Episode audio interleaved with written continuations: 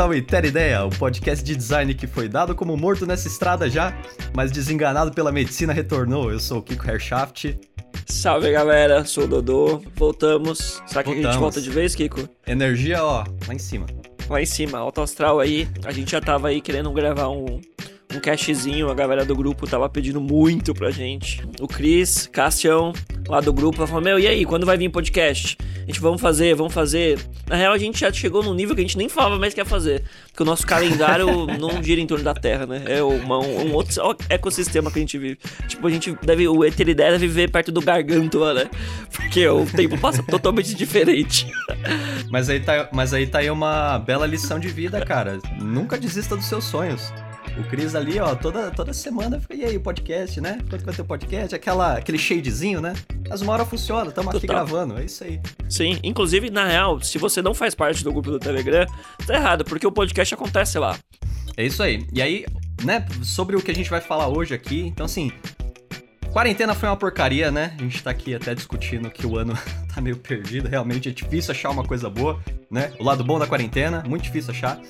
Mas uma das poucas coisas boas que apareceu na quarentena, né, foi o episódio do Braincast, a Copa de Buzzwords, é incrível, recomendo, meu, todo mundo Meu Deus. que, que ouça esse episódio, é muito bom. Vou até deixar aqui, né, o, o link aqui na descrição, é incrível. Que é Sim. uma.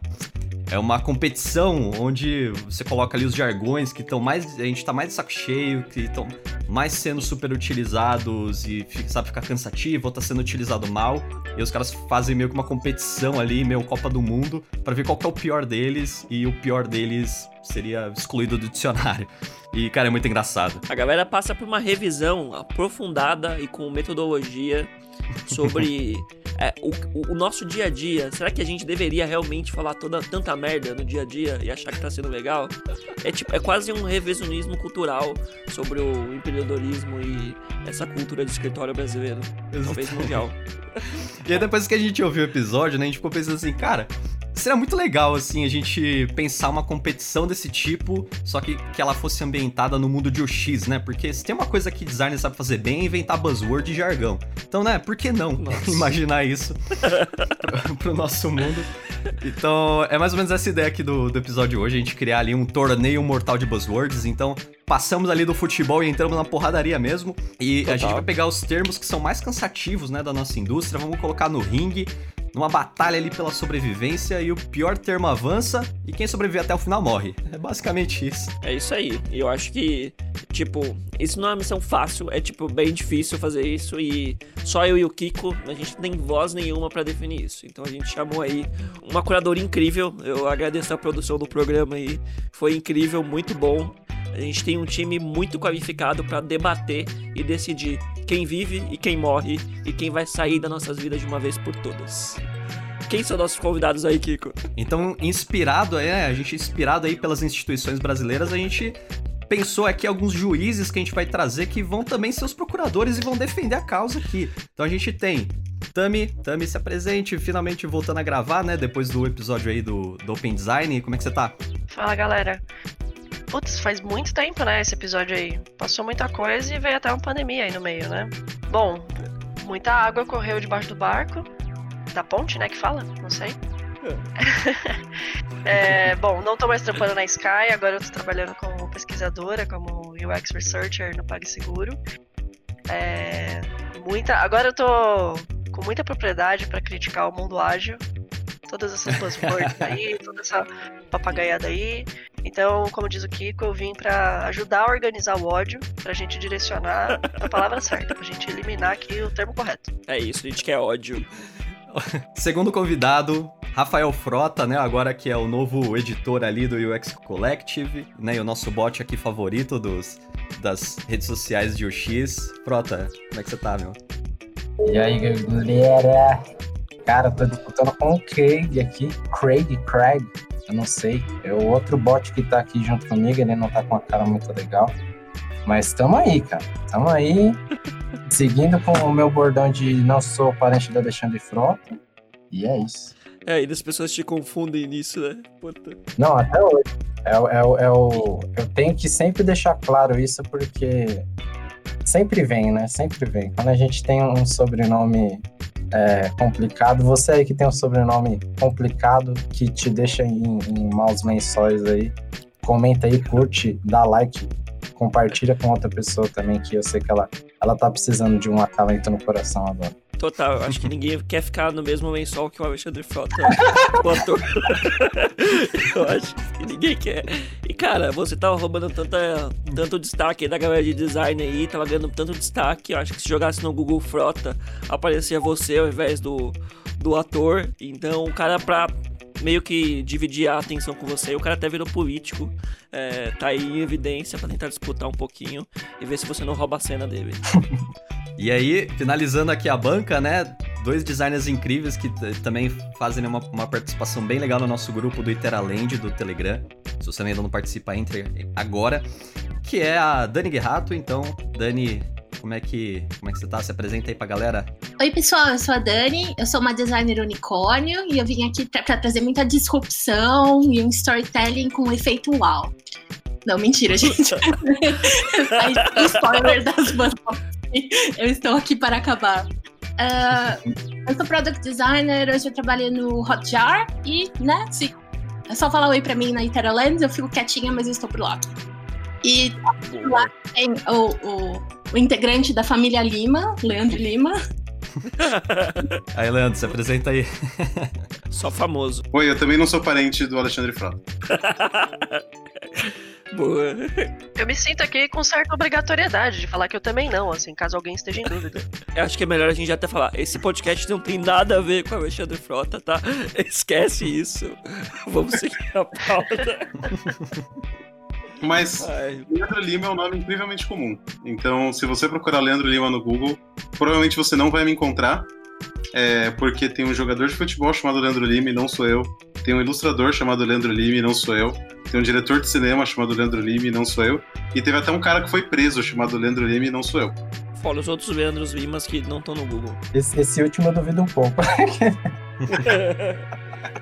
Tem que pesquisar assim, Leandro Lima Google no Google. Aí aparece. No Google. Aí aparece. Aparece. Eu já testei aqui, é verdade. Eu tava aqui, eu era designer na Booking.com e atualmente eu sou UX designer no Google.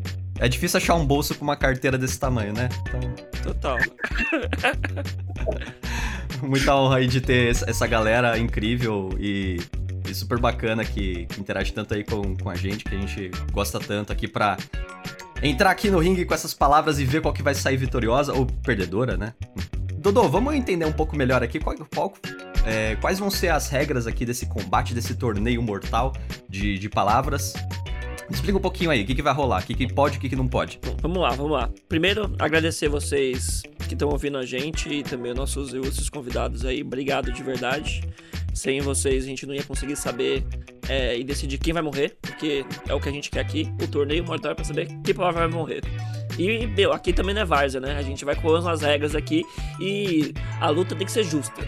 Apesar de ter morte, tem que ser justa, porque a morte é uma injustiça. Então vamos lá. É, ele vai funcionar da seguinte forma: a gente vai sortear duas palavras, é, uma de cada vez, para ter um debate, para saber quem vai ser a pior. E basicamente, quem receber mais votos vai, vai continuar porque a gente quer a pior. Então todo mundo aqui vai votar para que ela seja eliminada. Então a gente sempre vota no pior e fala assim: essa palavra não pode mais existir na face da Terra no mundo do design. Pode existir em outro mundo, no nosso não. Porque o nosso mundo é o quê? Quentinho, fofinho, maravilhoso. E é assim que a gente quer continuar. Tá? Cara, se você for imaginar, se existisse um, um Mortal Kombat na vida real, e você tivesse escalado ali numa chave para lutar, o que, que você ia querer? Você ia querer continuar na, no campeonato ou você queria dar o pé nele? Entendeu? Então é mais ou menos isso que a gente tá fazendo. Então a palavra que ela, digamos assim, ela não é a pior, então ela não avança para as chaves, ela tá livre, cara. Ela pode viver a vida, pode voltar. Sim voltar pra quarentena, olha que beleza. E a palavra que ela avança, ela corre o risco de chegar até o final, e se ela chega até o final, ela é executada. Então, é um torneio realista isso aqui. Total, porque é isso, a gente mata pra essa palavra sair voando por outro mundo e alcançar outros universos que não seja o nosso, tá?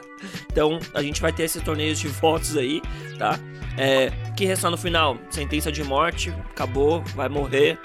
E caso de empate, primeiro critério de desempate que a gente vai ter vai ser o número de votos em todas as rodadas. Então, se em alguma rodada uma ganhou 4, de, ganhou de 4 a 2 e a outra ganhou de 6 a 0, a que ganhou de 6 a 0 na última rodada por ter mais pontos no geral, vai seguir na frente. Então, cada voto importa, gente.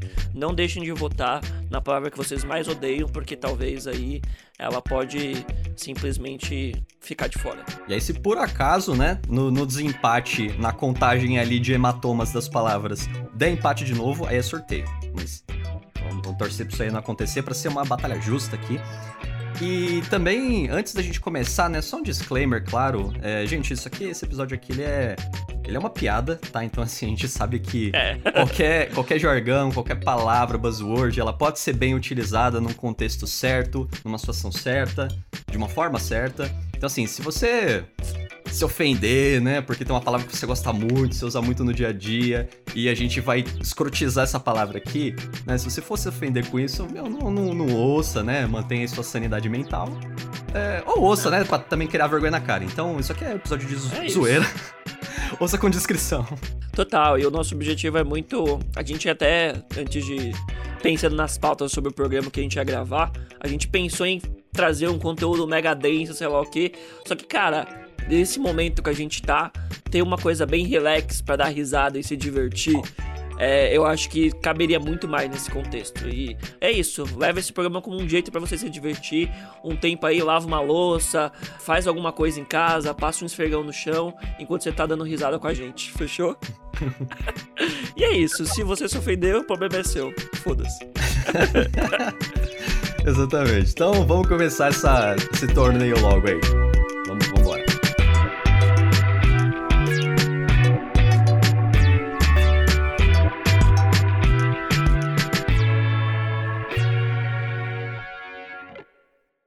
Ladies and gentlemen, this is the main event of the evening. And now, senhoras e senhores do Brasil and UFC fans watching around the world, live from the sold out HSBC Arena in Rio de Janeiro, Brazil. It's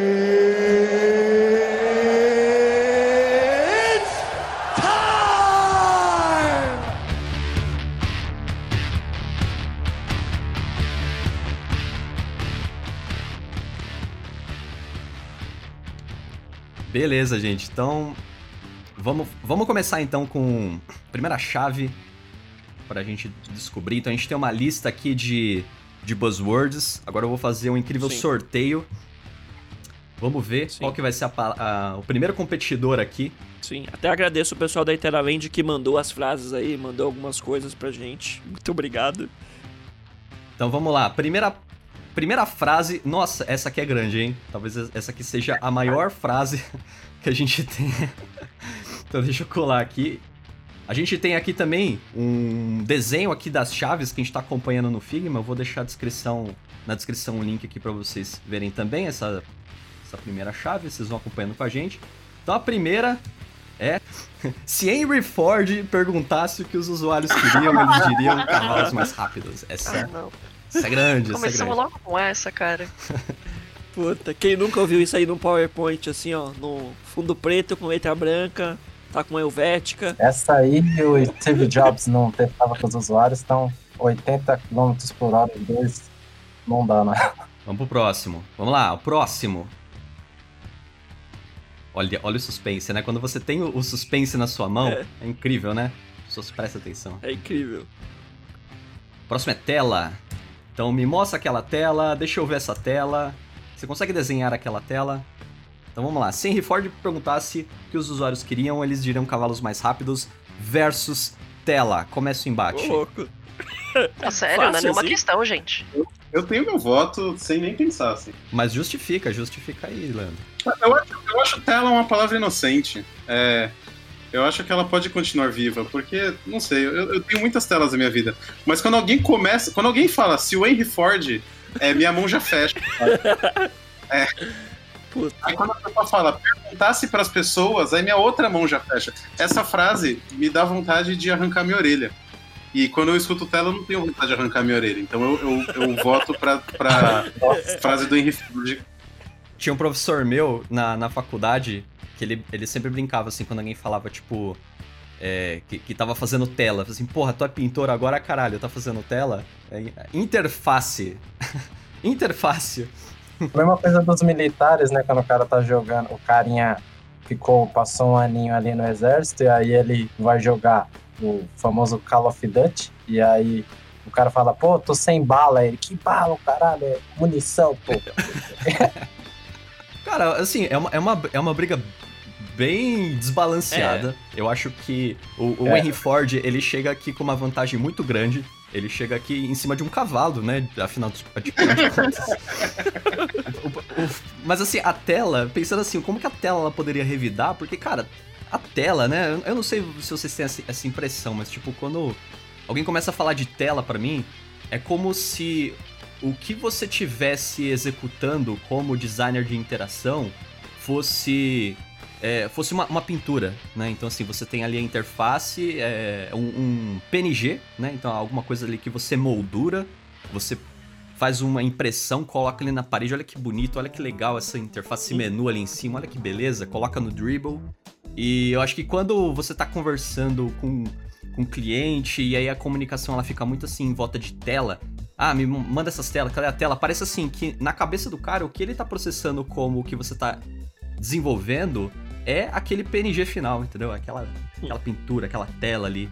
Isso é uma parada que me incomoda muito, mas eu entendo que, porra, o Henry Ford é, é foda. É eu foda, acho que o problema isso. principal da frase do Henry Ford é que ela é normalmente utilizada em contextos para diminuir o valor da pesquisa com o usuário. Então as pessoas falam isso para tentar é, desvalorizar a pesquisa. Então eu acho que isso acaba sendo bem mais problemática do que a tela, que acaba sendo uma metáfora que os próprios designers, de certa forma, popularizaram. Então, você vê até, sei lá, aplicativos mais antigos utilizavam outras metáforas parecidas, tipo, eram canvas, um frame, é, os, os ícones da interface, né? Você vê, tem tipo pincel, tem lápis. Então, eu acho que acaba sendo mais um esquemorfismo, que é outra buzzword horrível. Mas acho que ela entra nessa categoria. No caso do Henry Ford, ela, ela tem esse é, poder de tentar desvalorizar é, um projeto de pesquisa que eu acho que é muito prejudicial. E sem contar que, assim, na prática, ela nem é uma boa frase, né? Porque mesmo que as pessoas falassem cavalos mais rápidos, isso seria um indicativo do que as pessoas precisam de uma forma mais rápida de se locomover. Então, é, seria uma forma, assim, de tirar o resultado valoroso de você fazer um carro, né? Não é para você seguir literalmente o que os usuários estão falando, mas para você entender quais são os problemas por trás das, das eventuais queixas, né? Então, eu acho que o Henry Ford precisa ir para casa. A mesma pessoa que fala, porra, cadê a tela? Não, não, esquece esse negócio, vamos fazer a tela. É também a pessoa que vai usar essa frase, porque ela fala, porra, você fez um monte de pesquisa aí, um monte de buchetagem, gastou maior tempo, maior dinheiro, e cadê a tela? Não tem tela? Porra, meu, o Henry Ford, ele fez um monte de tela lá e fez um carro, porra. Se as pessoas, as pessoas querem ver o quê? Quer ver aplicativo, quer, quer ver site, não quer ver pesquisa. Quem é que utiliza a pesquisa? Sabe, é as mesmas pessoas. Eu acho que é, Tela, ela, ela, se fudeu, porque ela pegou um concorrente muito forte aí, já pegou um Shao Kahn logo na primeira fase, assim. e, tipo, é difícil, velho. Henry Ford na cabeça, assim, ó, na cabeça. No filme, no filme, a tela é que nem aquele, aquele Shaolin que lutou com o Goro. Lembra do filme? Tinha um cara que foi lutar contra o Goro, era tipo um Shaolin Sim. genérico. Foi destroçado, então. Não, eu, eu, eu, tenho um argumento muito bacana também, que é que hum essa frase não é do Henry Ford. Todo mundo fala que é do Henry Ford, mas não saiu da boca dele. E o pior é que, Isso é verdade. E, e, e, eu descobri há pouco tempo atrás o nome da pessoa isso que é falou essa frase. É... Albert Einstein. Nossa, é, foi ele mesmo. Albert Einstein. Se não foi o Ford, foi o Einstein, pô. É foi óbvio. O Bob Marley, foi o Bob Marley, gente. Não, tô brincando. Chama, é um cara que chama John McNe McNice. E ele citou o nome do Henry Ford na frase. E aí, como, como bom telefone sem fio, todo mundo achou que era do, do Henry Ford. Então, eu acho que pelo, pela honra do John McNice, eu faria a, essa frase aí do, do Henry Ford continuar para ela ser banida e nunca mais ninguém falar que essa frase era do Henry Nossa, Ford. cara, é porque parando pra pensar agora, se Pô. você olha a frase, se Henry Ford perguntasse o que os usuários queriam, eles diriam cavalos mais rápidos. Não é o Henry Ford que tá falando, a gente acha que é ele que tá. Mano, assim, a, a- frase, ela, assim, ela é maligna, porque ela, ela dá poder pras pessoas não fazerem pesquisa se elas quiserem. E ela é fraudulenta, cara, porque ela se faz passar por algo que ela não é, ela é tipo um coach, mano. Viés de autoridade, viés de autoridade. Botou o nome do Ford ali pra falar, opa, eu vou botar o nome. Nossa. Não, mas eu já vi essa mesma frase aí atribuída ao Steve Jobs. Então, enfim, ela é uma frase merda, todo mundo quer ela pra si, porque ela é uma frase merda, as pessoas gostam de frase merda. A coisa da tela, eu acho que a tela pode ser uma coisa mais neutra, assim, né? Pode ser uma maneira de se referir à interface, claro que é um jeito pobre, né? Mas acho que é um jeito ok, assim, a gente pode nem tanto malhar a coitada da tela. Acho que pode ser problemático isso que, que acho que o Dudu falou, sobre a gente começar a falar em tela como se isso fosse o output final, né? Como se a interface em si fosse a coisa final onde o produto acaba. E não é. Ali é onde a interação pelo meio é, digital, né, se, é, po- pode acabar. Mas a coisa vai muito além, a gente não, não pode reduzir a experiência à tela, né? E, bom, como pesquisador, eu não preciso nem falar que o negócio, a, a frase do, do, Henry, do Henry Jobs, ó. fiz um mashup agora, ficou bom. A frase ali do Henry Ford, ela é quase ofensiva pessoalmente pra mim, né? É, acho que eu eu já vi muito essa frase sendo usada em, em ambiente corporativo por pessoas de muito alto escalão. E, putz, é uma puta desculpa pra não fazer pesquisa. E pior que isso, pior que não fazer pesquisa, é empurrar a ideia ruim pra cima da equipe, né? Então você começa a desenvolver coisa que você não sabe por que, que você tá fazendo, que por todas as razões é, analíticas que você quiser pegar, não tem razão de ser, e mesmo assim alguém tá fazendo, né?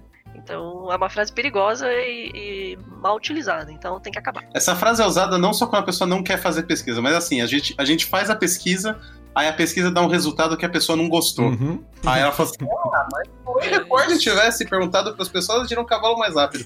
E além dela ser usada porque é uma pesquisa usada que a pessoa não gostou, ela assim, ela mostra que a pessoa que falou essa frase não faz a menor ideia de como interpretar o resultado de uma pesquisa.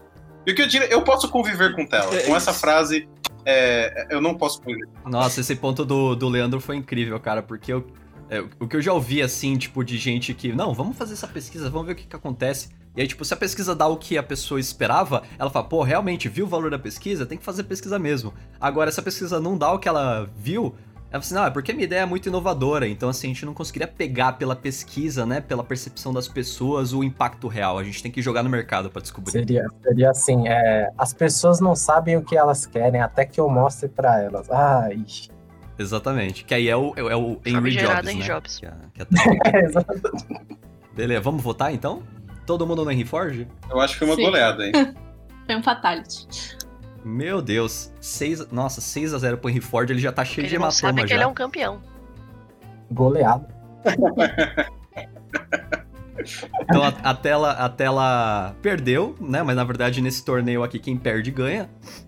Então ela volta aí pro conforto do lar, ela pode ser voltar pra sociedade sem É. problema nenhum, sem hematomas. Isso é muito bom pra ela. Vamos pra próxima, próxima rodada então. Vamos lá, vamos lá. Sorteando aqui, sorteando. Olha só, olha que ansiedade. Meu Deus. Tô ouvindo a música do baú, do, do baú agora. Nossa, veio na minha mente também. Vamos lá. Data Driven Design. Data Driven Design. Ele, ele chegou cheio de dados pra essa luta. Tá todo preparado. Pelo chaveamento, você só pode encontrar a frase do Henry Ford no- na final. E seria uma dupla. Caralho, é uma, é uma ótima final aí. Poderia ser uma ótima final. Vamos lá, vamos ver quem, quem que vai. Quem que provavelmente vai estar menos preparado, né, quantitativamente aí pra, pra bater com Data Driven Design. Ou não. É forte também, isso aqui é forte, forte. Vamos lá. Disrupt.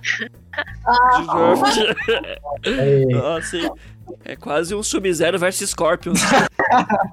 Olha, di- difícil, hein? Difícil. Quem vai dar o primeiro golpe? Esse tá, esse tá complicado. É, esse, é- esse é difícil. Acho que mete um pouco com o sentimento. Tô tentando imaginar as pessoas que falam Data Driven Design e as pessoas que falam disruptivo. As pessoas que falam disruptivo Esse- esse geralmente é me deixam mais puta. Sim, eu acho que esse é um bom parâmetro, né? É um bom parâmetro a gente pensar o quão puto a gente fica quando ouve cada coisa dessas. Eu acho que o, o Data Driven Design ele, ele traz um negócio assim que você fica meio incomodado porque normalmente a pessoa sai. É, é- é normalmente usado por pessoas que só saem falando palavras. Né? Ela não tem muita noção do que ela tá falando. Mas o disruptivo é pior porque ele é usado em contextos muito mais amplos, né? Qualquer coisa pode ser disruptiva. E aí, no lugar de disruptivo, você pode pôr qualquer coisa, porque a gente não entende muito bem o que é disruptivo, então qualquer coisa vale.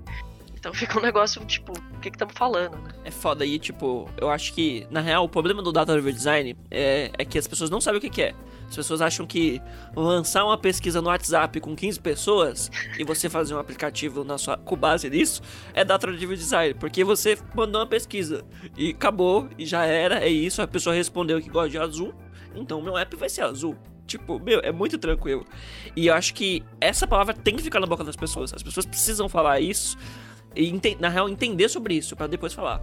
Acho que dá, dá até pra gente, meu, falar, gente, vai estudar, vai ver o que, que é data driven, vai ver o que, que é o, o que, que é data, o que, que é dado, o que, que é pesquisa, o que, que é research. É que o, o Data Driven Design, o que, o que me incomoda no Data Driven Design é que os, os contextos em que eu ouço muito gente falar sobre isso é, é quando você tá pensando assim, um, um processo de pesquisa quantitativo automatizado, então eu tenho é, uns, um, um analytics para acompanhar, eu tenho uns formulários para acompanhar, e aí eu olho para esses resultados e eu tomo decisões não enviesadas, né, com muitas aspas aqui fazendo com as mãos, vocês não estão vendo, mas eu, né, várias aspas nas mãos aqui, não enviesadas, porque os dados estão dizendo isso. Então, se os dados estão dizendo isso, é a verdade. É, não, não, eu não tenho que problematizar, não tenho que investigar, aprofundar, entender porquê. Tipo, o dado já tá falando, então a gente segue o dado. Isso eu acho.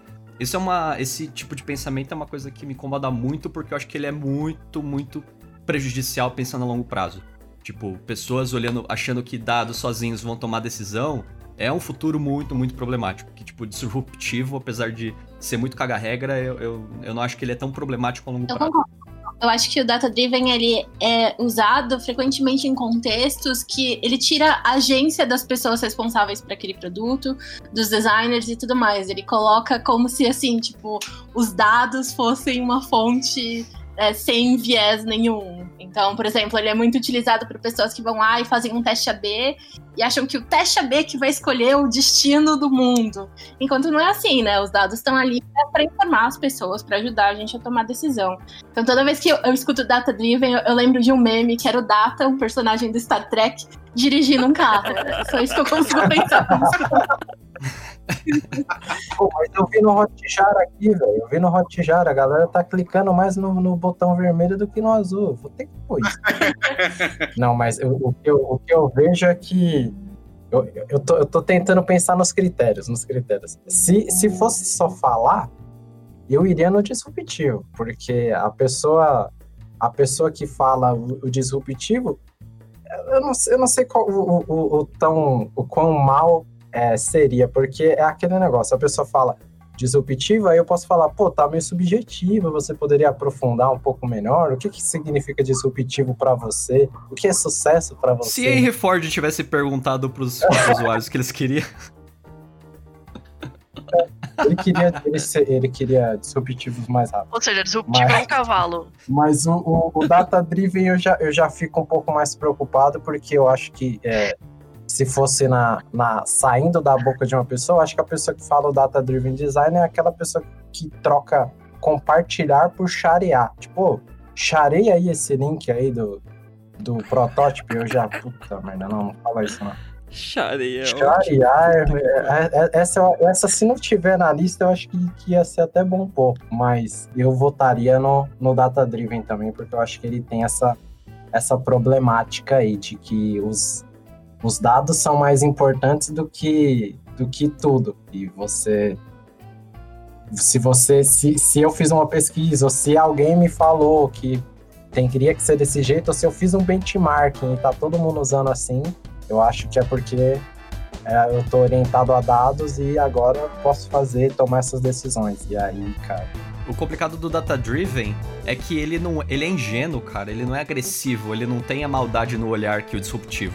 É, Então, quando ele, quando ele entra aqui pra batalha, ele não entra pra, tipo, já furar o olho, entendeu? Ele, ele, é, ele é educado, ele tem. Parece que ele tem uma boa intenção. O problema é que ele. né? Ele é um, um lobo numa pele de cordeiro.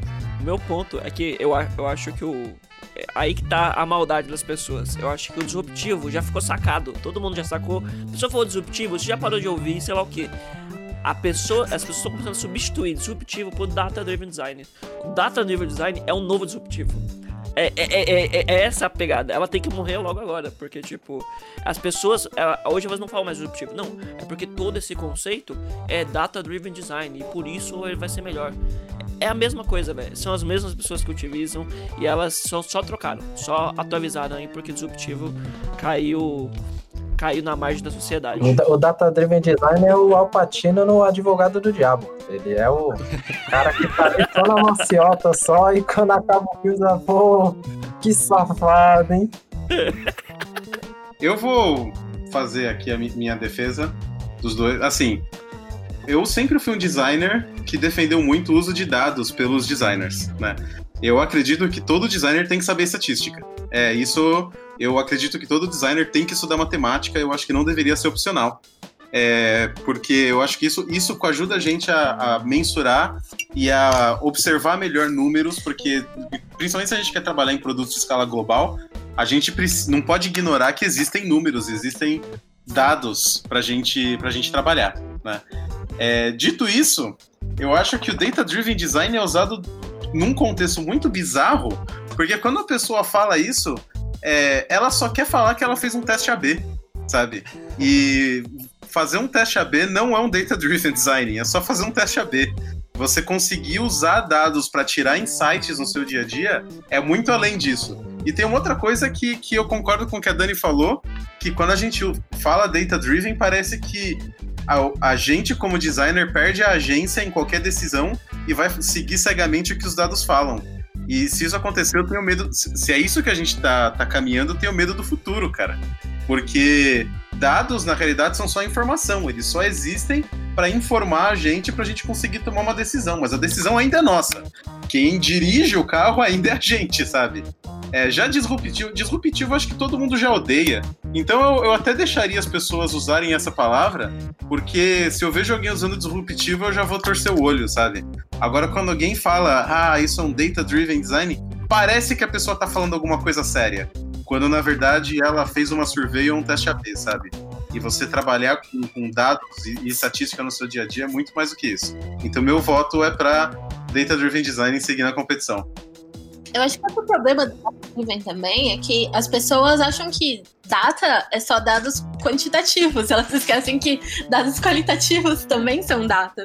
Então, muitas vezes as pessoas usam essa expressão assim de um jeito meio combativo, tipo, me mostre seus dados, onde estão seus dados? E daí vira uma competição de quem tem mais dados, quem tem melhores dados e acaba, né, fugindo um pouco do escopo de resolver um problema, né? acaba sendo assim, umas métricas de vaidade acabam surgindo, né? As pessoas começam a medir coisas que elas não necessariamente precisam ou que não tem nada a ver com aquele projeto e tudo mais. Então acho que acaba, acaba levando a um, a um caminho ruim, né? Você tem que lembrar que você que está dirigindo, não os dados. Os dados estão ali, né, pra te informar. E as pessoas mais irritantes são aquelas que falam assim: ah, mas eu não sou data driven, eu sou data inform. e vira outra pessoa. Nossa. Nossa, é horrível. É, inclusive era isso que eu ia comentar, a coisa do data informed, né? Eu acho que é uma- o data informed ele pode ser uma, uma expressão que a gente pode usar para para dizer a mesma coisa, só que de um jeito é, com certa, como eu posso dizer, com critérios, né? Com escrúpulos, vamos dizer assim.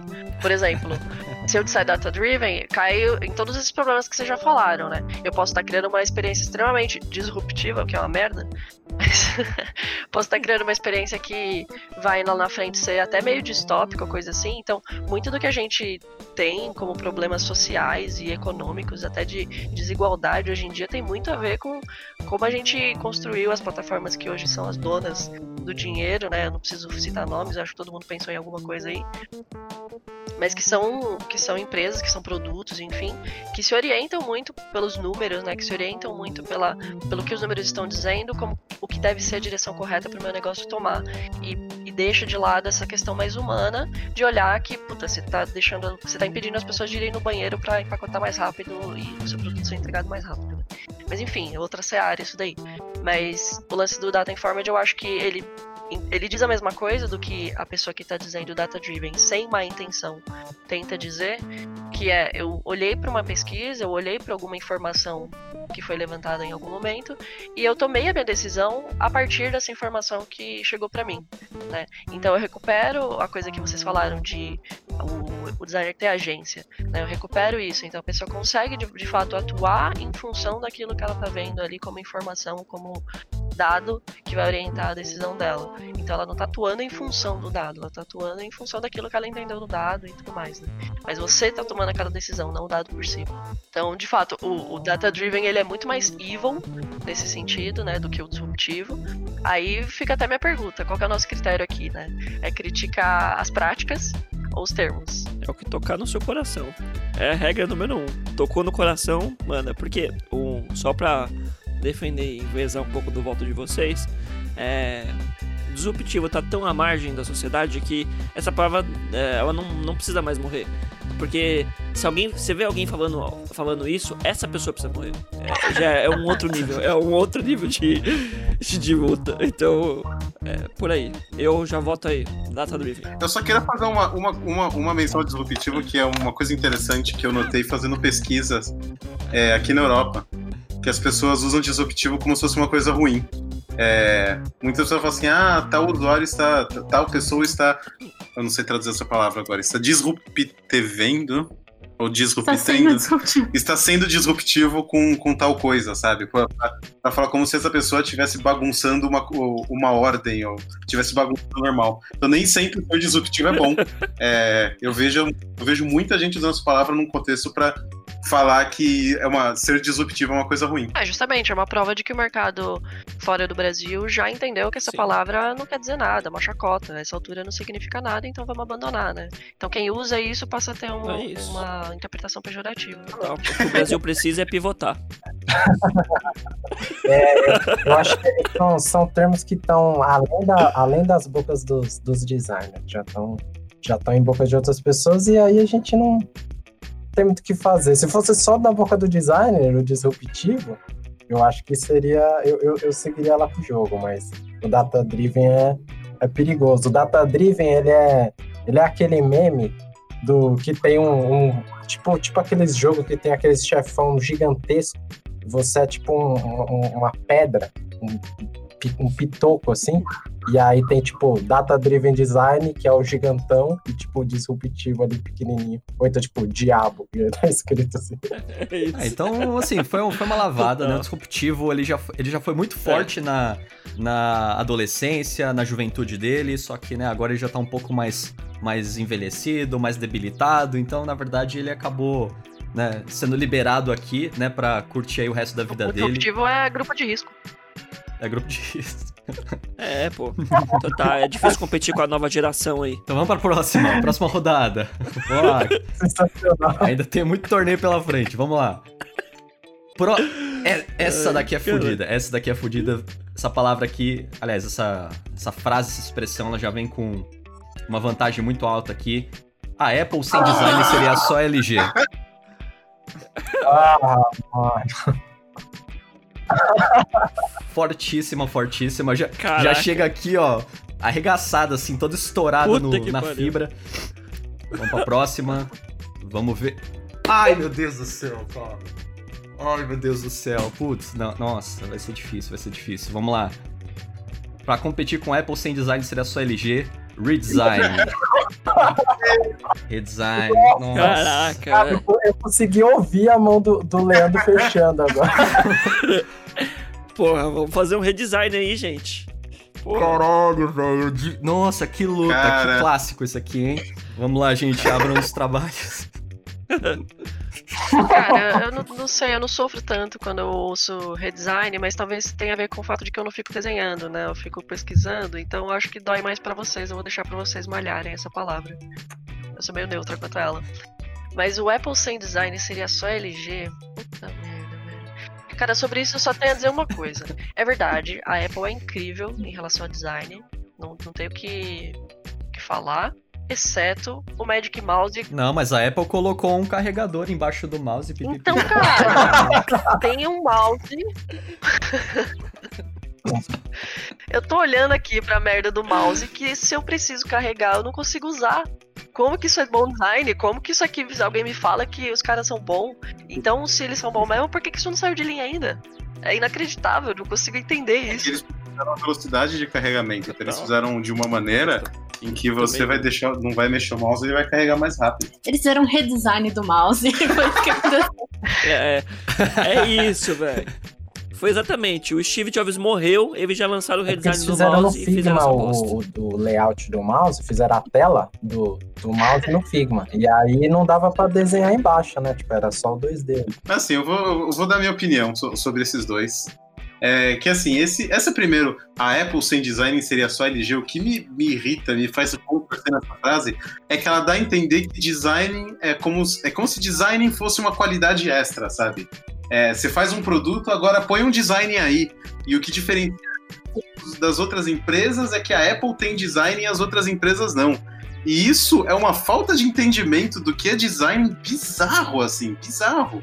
Tipo um lanche que tem molho barbecue e outro que não tem. A, a LG tem tanto design quanto a Apple. O que eles têm é, é filo- são filosofias diferentes, são maneiras diferentes de pensar, maneiras diferentes de encarar o produto, mas os dois têm tanto design quanto. E eu até diria que o design da Apple e da LG, ou de qualquer outra marca, a gente colocou LG aqui pra, pra simplificar uma, mas porque podia ser Apple sem design seria só Samsung, ou Apple sem design Por favor, des- designers da LG, não, não fiquem Eu como, ofendidos. eu, como ex-pesquisadora da Samsung, quase me ofendi, mas pode seguir.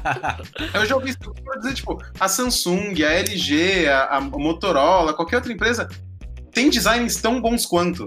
Ah, e eu diria que tem design tão bom quanto a Apple. O que muda é só a filosofia de trabalho, sabe? É só a, a maneira com que eles encaram. Talvez os valores da empresa é o que muda, mas a qualidade do trabalho, a qualidade das pessoas que estão trabalhando e a qualidade dos produtos, eu diria que são tão boas quanto.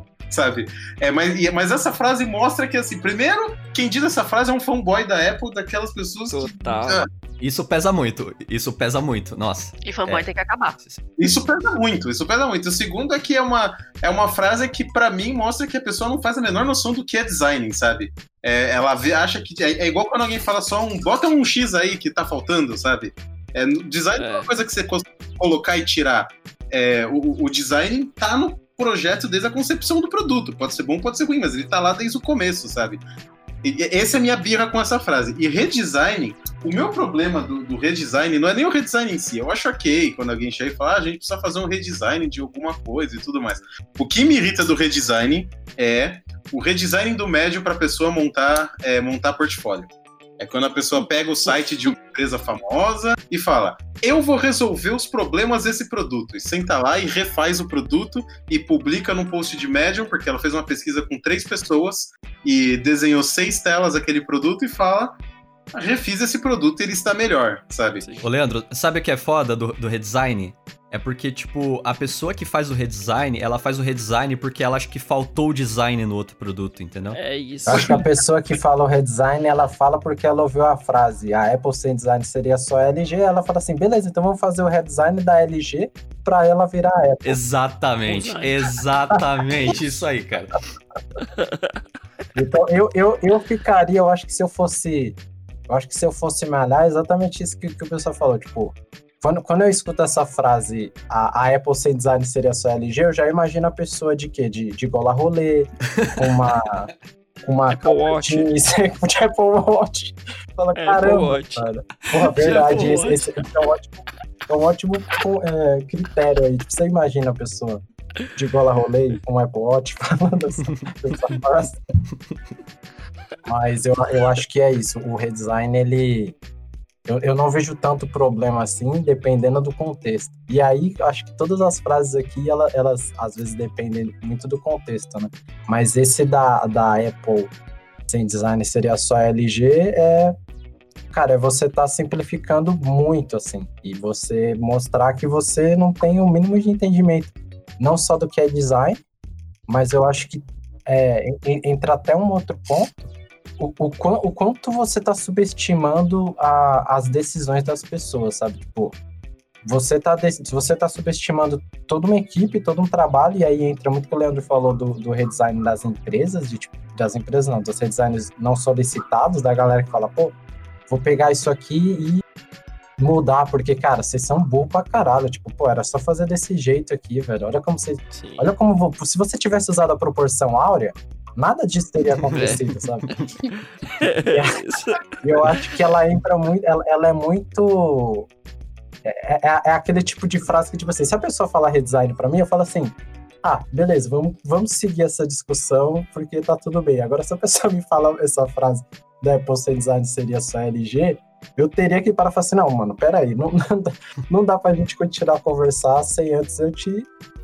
Eu, eu É. tipo, te dar um esculacho aqui, porque, cara, não é isso. Eu vou, eu vou dar meu voto aqui, porque É. assim, o.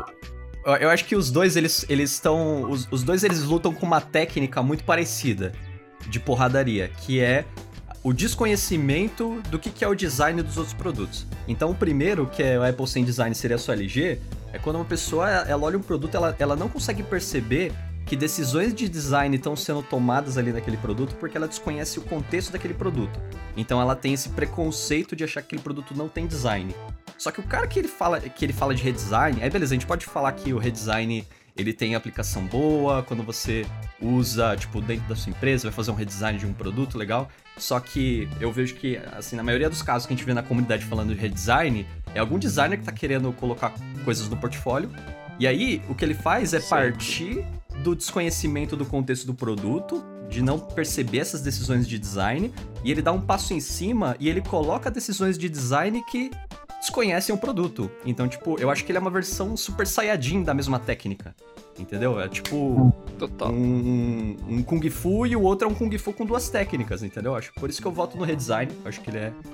Ele dá um, pouco, um passinho além ali. Eu acho que ele tem uma, uma técnica um pouquinho mais aperfeiçoada ali de me deixar. Eu vou de redesign também, porque eu acho que redesign leva as pessoas a fazerem coisas prejudi- que, que prejudicam às vezes elas mesmas até, porque é, esse negócio da pessoa sentar e fazer um artigo do Medium fazendo um redesign de uma marca grande, além de não ter um desconhecimento muito mostrar que a pessoa tem um desconhecimento muito baixo de como é o processo de design dentro dessas empresas, é, às vezes surge até uma prepotência de tipo, ah, eu posso refazer o Facebook muito melhor, sozinho, para montar portfólio, sabe? Quando na verdade, isso até é uma, é uma estratégia válida de estudo, mas não é uma peça do seu portfólio. E eu vejo a galera incentivando isso para as pessoas montarem portfólio. Então, eu voto em redesign porque eu acho que ele leva uma prática prejudicial. O primeiro é só um desconhecimento total do que é design, mas eu, eu, eu tenho paciência suficiente para explicar. Eu, eu voto no primeiro, porque o redesign, apesar de todos esses pontos que vocês falaram, ele acaba sendo mal mesmo. Porque a pessoa que vai fazer isso no portfólio, talvez ela esteja, né, se auto-sabotando de certa forma. Porque é, se ela tá fazendo uma entrevista para uma empresa e ela mostra no portfólio o redesign do produto daquela empresa, isso pode ser interpretado de uma maneira ofensiva e acabar prejudicando a performance dessa entrevista. Então, acho que o redesign acaba sendo a própria punição. É, já no caso do- da primeira frase, do Apple sem design seria só LG, eu acho que ela não só tem esse fator que, que vocês já mencionaram, né, de não mostrar um total desconhecimento do que é design, como ela carrega um, um certo elitismo também, né, porque é, as pessoas têm essa percepção da Apple ser melhor simplesmente por ser um produto mais caro que o da LG. O que, né, não é, não é assim. Esse é um critério de comparação, mas podem ter vários outros onde a LG pode ser muito melhor e tudo mais. É, acaba sendo uma forma de imperialismo de eu achar que o meu celular é a melhor opção para todo mundo. Tem pessoas que preferem valorizar, né, é, o custo-benefício, valorizar outros aspectos que a LG pode ser melhor. Então, é, eu acho que ela tem essa prepotência também, não só em relação ao design, mas em relação a dizer que o seu produto é melhor que os outros, o que acaba sendo, né, mais prejudicial, eu Beleza, acho. 2x1 que o então. redesign. Vamos lá, Dodô, Tá. Frota e Tami. Eu voto no Apple sem design, seria só LG. É, eu acho que essa frase é típica de uma pessoa babaca que não tem noção nenhuma da vida. Não é nem de design. Acho que a gente pode por aqui a discussão, né? Pessoa babaca que. É É isso, tipo, é uma pessoa babaca sem. sem. sem noção do mundo, sabe? E tipo. É, se você. Sem do mundo. Agora, se a gente for falar sobre a parte de design, por exemplo, o redesign não solicitado, esse tipo de coisa que a gente já discutiu bastante aqui, eu acho que isso é um pouco de. é, pode, a gente pode até falar que é a, a inocência da pessoa, alguma coisa da pessoa, mas eu também acho que é muito culpa do nosso mercado, que é muito imaturo hoje. E hoje é, você vai, vai conversar sobre. Você vê várias empresas e a discussão sobre as pessoas é o que você está fazendo de tela. O nosso mercado de design, pelo menos nacional aqui, não sei como tá na Alemanha e em outros países, ele é, é totalmente o design é totalmente baseado em telas. E as pessoas, a, a área de UX, até por conta do, da bolha de UX, que a gente já gravou um episódio também falando sobre isso, tem muita gente migrando e as pessoas não sabem o que fazer. E fazer um redesign e colocar um pouco da sua percepção dentro de um produto que já existe é um bom jeito das pessoas treinarem. Por isso que eu também não fico tão puto, porque é o recurso que essas pessoas têm para tentar se exercitar. É, trazer isso como portfólio eu acho ruim, mas é, se você for ver em questão de LinkedIn e o que as pessoas estão avaliando hoje para contratar um ex, estão olhando sua tela. Não, não tem discussão, não tem a base de design, de conhecimento, de data. Não, isso não, não é necessário. Que você precisa desenhar uma tela e ter um portfólio no seu community do Figma, ou no Sketch, ou no que for. Tipo, as pessoas pedem isso, elas são muito mais. É, é, se importando com as suas hard skills do que as suas soft skills. E é, refazer um redesign acaba que aprimora um pouco as suas hard skills. E é o que o mercado procura. Então eu não jogo tanto essas pessoas. Não me incomoda tanto o redesign pensando na maturidade que o mercado atual tem. Agora, Apple sem design seria LG é uma pessoa que acha que acredita, que, que acha que sabe de design que sabe muito, ela é babaca, ela é idiota, acha que a Apple, a LG ou qualquer outra empresa por não fazer igual a Apple tá fazendo errado e não tem nada a ver, porque tem propostas diferentes, tem públicos totalmente diferentes e o custo para se fazer um produto também é totalmente diferente. Então essa pessoa é babaca e não tem noção nenhuma de design. Então, o meu voto é no Douglas. acho que ele resumiu perfeitamente, é, é, isso, né? A pessoa que fala a coisa da Apple não sabe do que tá falando, ela tá se apropriando de uma série de termos que ela não entende muito bem para fazer uma frase de efeito ali e soar legal na rodinha de galera. Não pode mais rodinha de galera, não façam isso. E o redesign, ele, eu, eu, vejo dessa forma também. Eu acredito que ele tem um valor, especialmente em relação a, como as pessoas entram na carreira, né, no, no campo do, do UX. Então, para essa prática, para esse treino, para esse aguçamento, especialmente de, de aspectos de UI e de tela mesmo, né, eu acho que ele tem bastante valor. E eventualmente a pessoa vai, aí com, com o tempo de carreira, né, com um pouco mais de senioridade, ela própria vai eventualmente, ou não, a gente espera que sim, chegar à conclusão que de fato tem esses problemas no redesign, né? ele não traz esses aspectos de você entender por que, que uma decisão de design foi tomada da forma que foi tomada, tudo isso que o Leandro já falou, né? Então também fico com o Apple. É isso, é isso. Eu acho que se, se a gente for cair, cair pro, pra questão do futuro, acho que a pessoa que, que faz redesign e fala redesign, ela vai precisar fazer um redesign dela mesma no futuro, porque ela chega num, vai chegar num nível que o que você, o que você fez, você vai precisar, a gente vai ter, a gente, se a gente banir essa palavra e a pessoa não puder mais falar, ela vai ficar, ela vai continuar fazendo redesign e a gente não vai poder falar, olha, para. Eles vão chamar Eles de outra coisa. Eu já ouvi falar revamp. Um ponto. E Bom significa ponto. a mesma é. coisa que redesign, né? Naquele Minha nossa senhora, exatamente. Bora matar esse, esse então, cara da 4 Apple. 4x2 foi uma virada incrível aqui. A gente achava que né, a Apple Olha. sem design seria só LG, perderia aqui, mas na verdade ela deu a volta por cima, né? Jogou ali um aquele, aquela poeirinha no olho e saiu por cima, então ela prossegue. Ela prossegue, redesign é. pode voltar, podem é usar, tá, tá liberado. Use com moderação. Vamos pra próxima briga, vamos sortear aqui qual que vai ser. Tá bom, esse, esse aqui, ó, esse aqui na verdade ele é um trio, né? Ele vem aqui um pouco roubado. Talvez ele seja ali uma mistura de vários participantes diferentes em um só, numa grande metamorfose, que é o bonito, sexy ou deleite, delight. Foda, hein? Uma baita Ele é um megazord de termos incríveis. Ele é tipo um monstro de Power Ranger que mistura um com o outro e vai encaixando, vai virando. Vamos lá, vamos ver quem que vai confrontar o bonito sexy. Pareto. Pareto, regra 80-20. regra 80-20, A regra de Pareto. Vamos lá, vamos, vamos, vamos, dar um, vamos dar um foco aqui. Então vamos, vamos ver aqui. Tami, Tami, quem que você quem que você acha que ganha? Bonito Sexy Delight ou Regra 80-20? O, que mais me dá raiva de ouvir é o Bonito Sexy Delight. O, o 80-20 é, é meio arriscado, assim, mas ele às vezes é bem usado. Em geral, não. Mas muitas vezes também quem tá ouvindo não sabe do que se trata, então fica uma grande, uma grande questão ali. Enfim, acho que tem, tem que popularizar mais o termo aí. Enfim, acho que o que me dá, me dá gatilho é o bonito Sex Delight. Falar nisso, explica aí o que, que é a regra do Deixa eu dar 80 pra quem não gatinho. conhece. Regra 80-20, só pra, pra, pra contextualizar, ele é quando uma.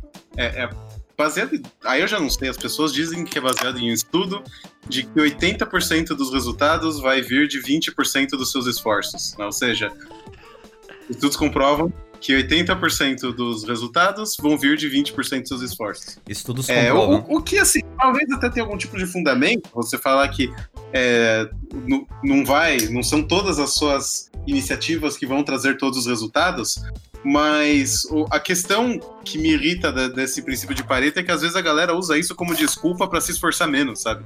É tipo, eu- eu- a galera usa isso como, ah, se 80% do resultado vai vir só de 20% dos meus esforços, então eu não preciso me esforçar muito, eu posso me esforçar só 20%, sabe? Quando na verdade não, vem porque você se esforçou 100%, sabe?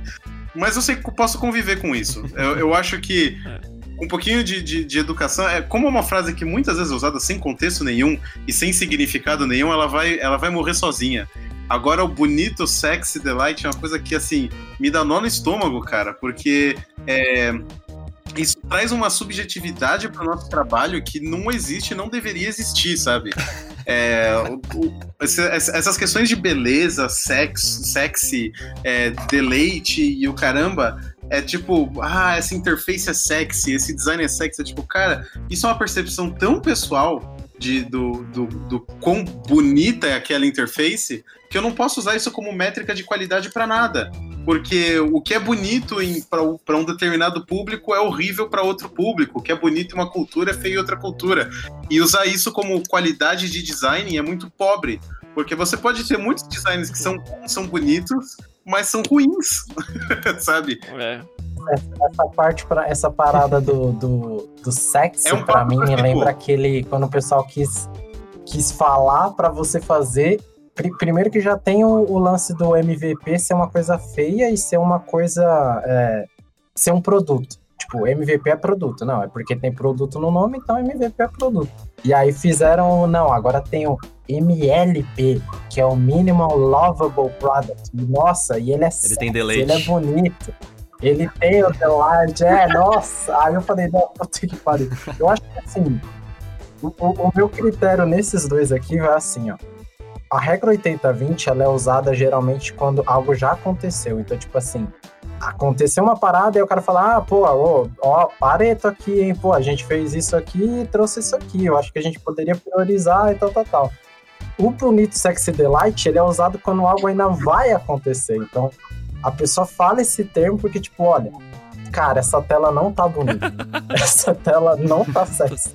E, ela, e aí você precisa ter que, tipo, caralho. É porque a função da tela, e- e- esse que é o problema da tela, que é tudo bem, É. ela já foi liberada. É. Mas o problema da tela é que a tela tem que ser bonita, porque senão você não pode expor a tela. Você Sim. não pode pendurar uma tela que é feia. É. Não. É. Porque ela não vai trazer 80% de, de, dos Total. resultados. Essa do, da regra de Pareto, dos 80-20, assim, a situação que eu lembro que, que meu, me incomodou muito de ser usada foi quando tava conversando com um cliente e o cara mandou uma, tipo, ah, então a gente fez aqui, a gente tinha uma, uma lista de coisas pra fazer, a gente fez aqui uma lista de Pareto e a gente já tem as, as, as mais importantes aqui pra fazer. Então, tipo, é na verdade um, um grande filtro, entendeu? Eu, vou, eu tenho um monte de coisa pra fazer, eu corto 20 e tô, tô bem com ele. E eu acho que foi, um- foi um momento que mais me, me deu. Me deu, me deu gatinho um pouco.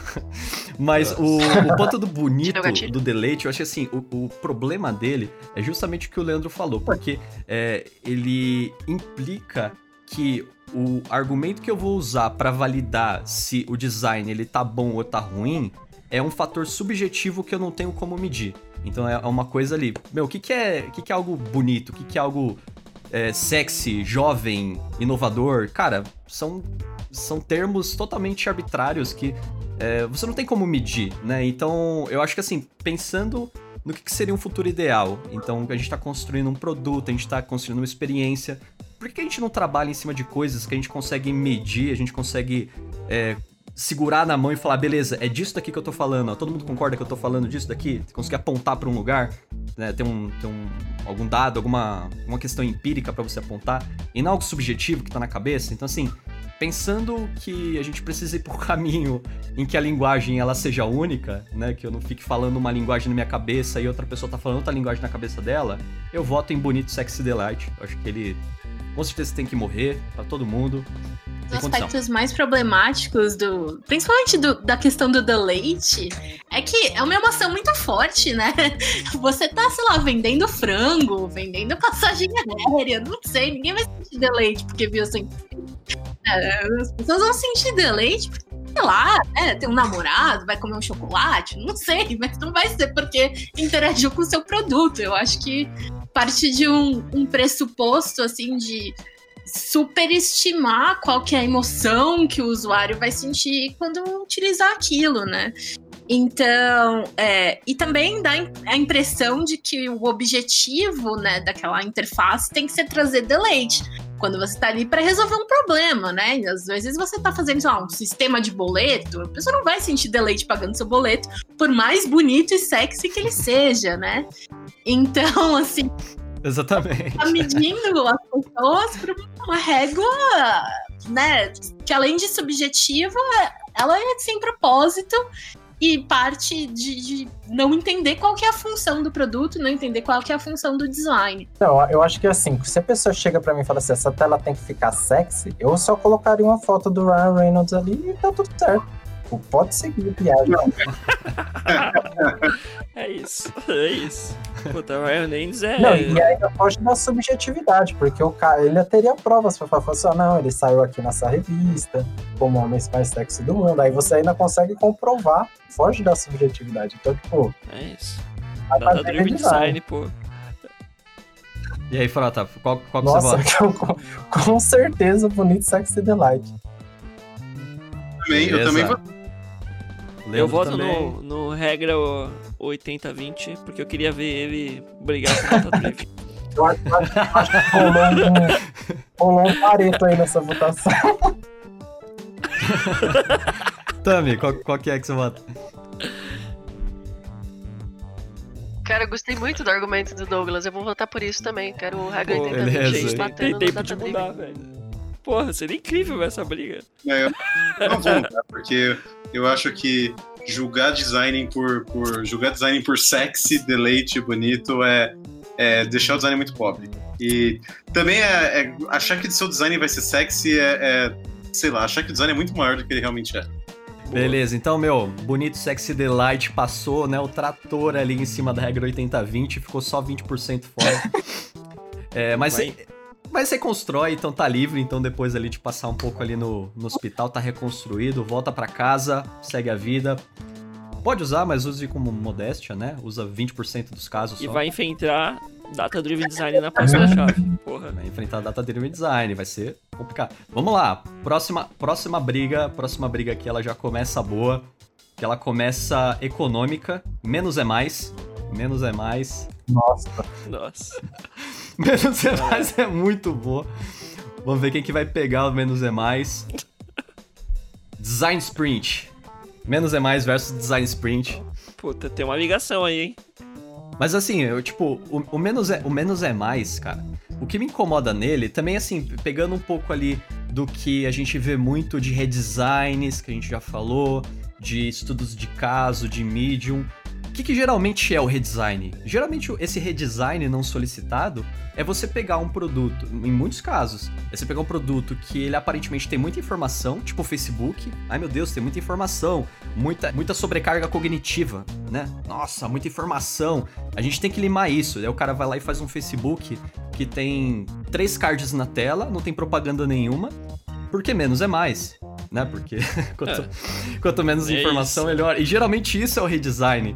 Né? E aí a gente fica pensando, cara, se eu for fazer uma, um produto, que ele é um produto é, para, sei lá, um operador de banco fazer financiamento. Velho, eu não posso apagar as informações. Se eu apagar as informações, a tarefa fica mais difícil, mano. Não posso, tipo, É. não é menos é mais, não, cara. Menos é menos mesmo.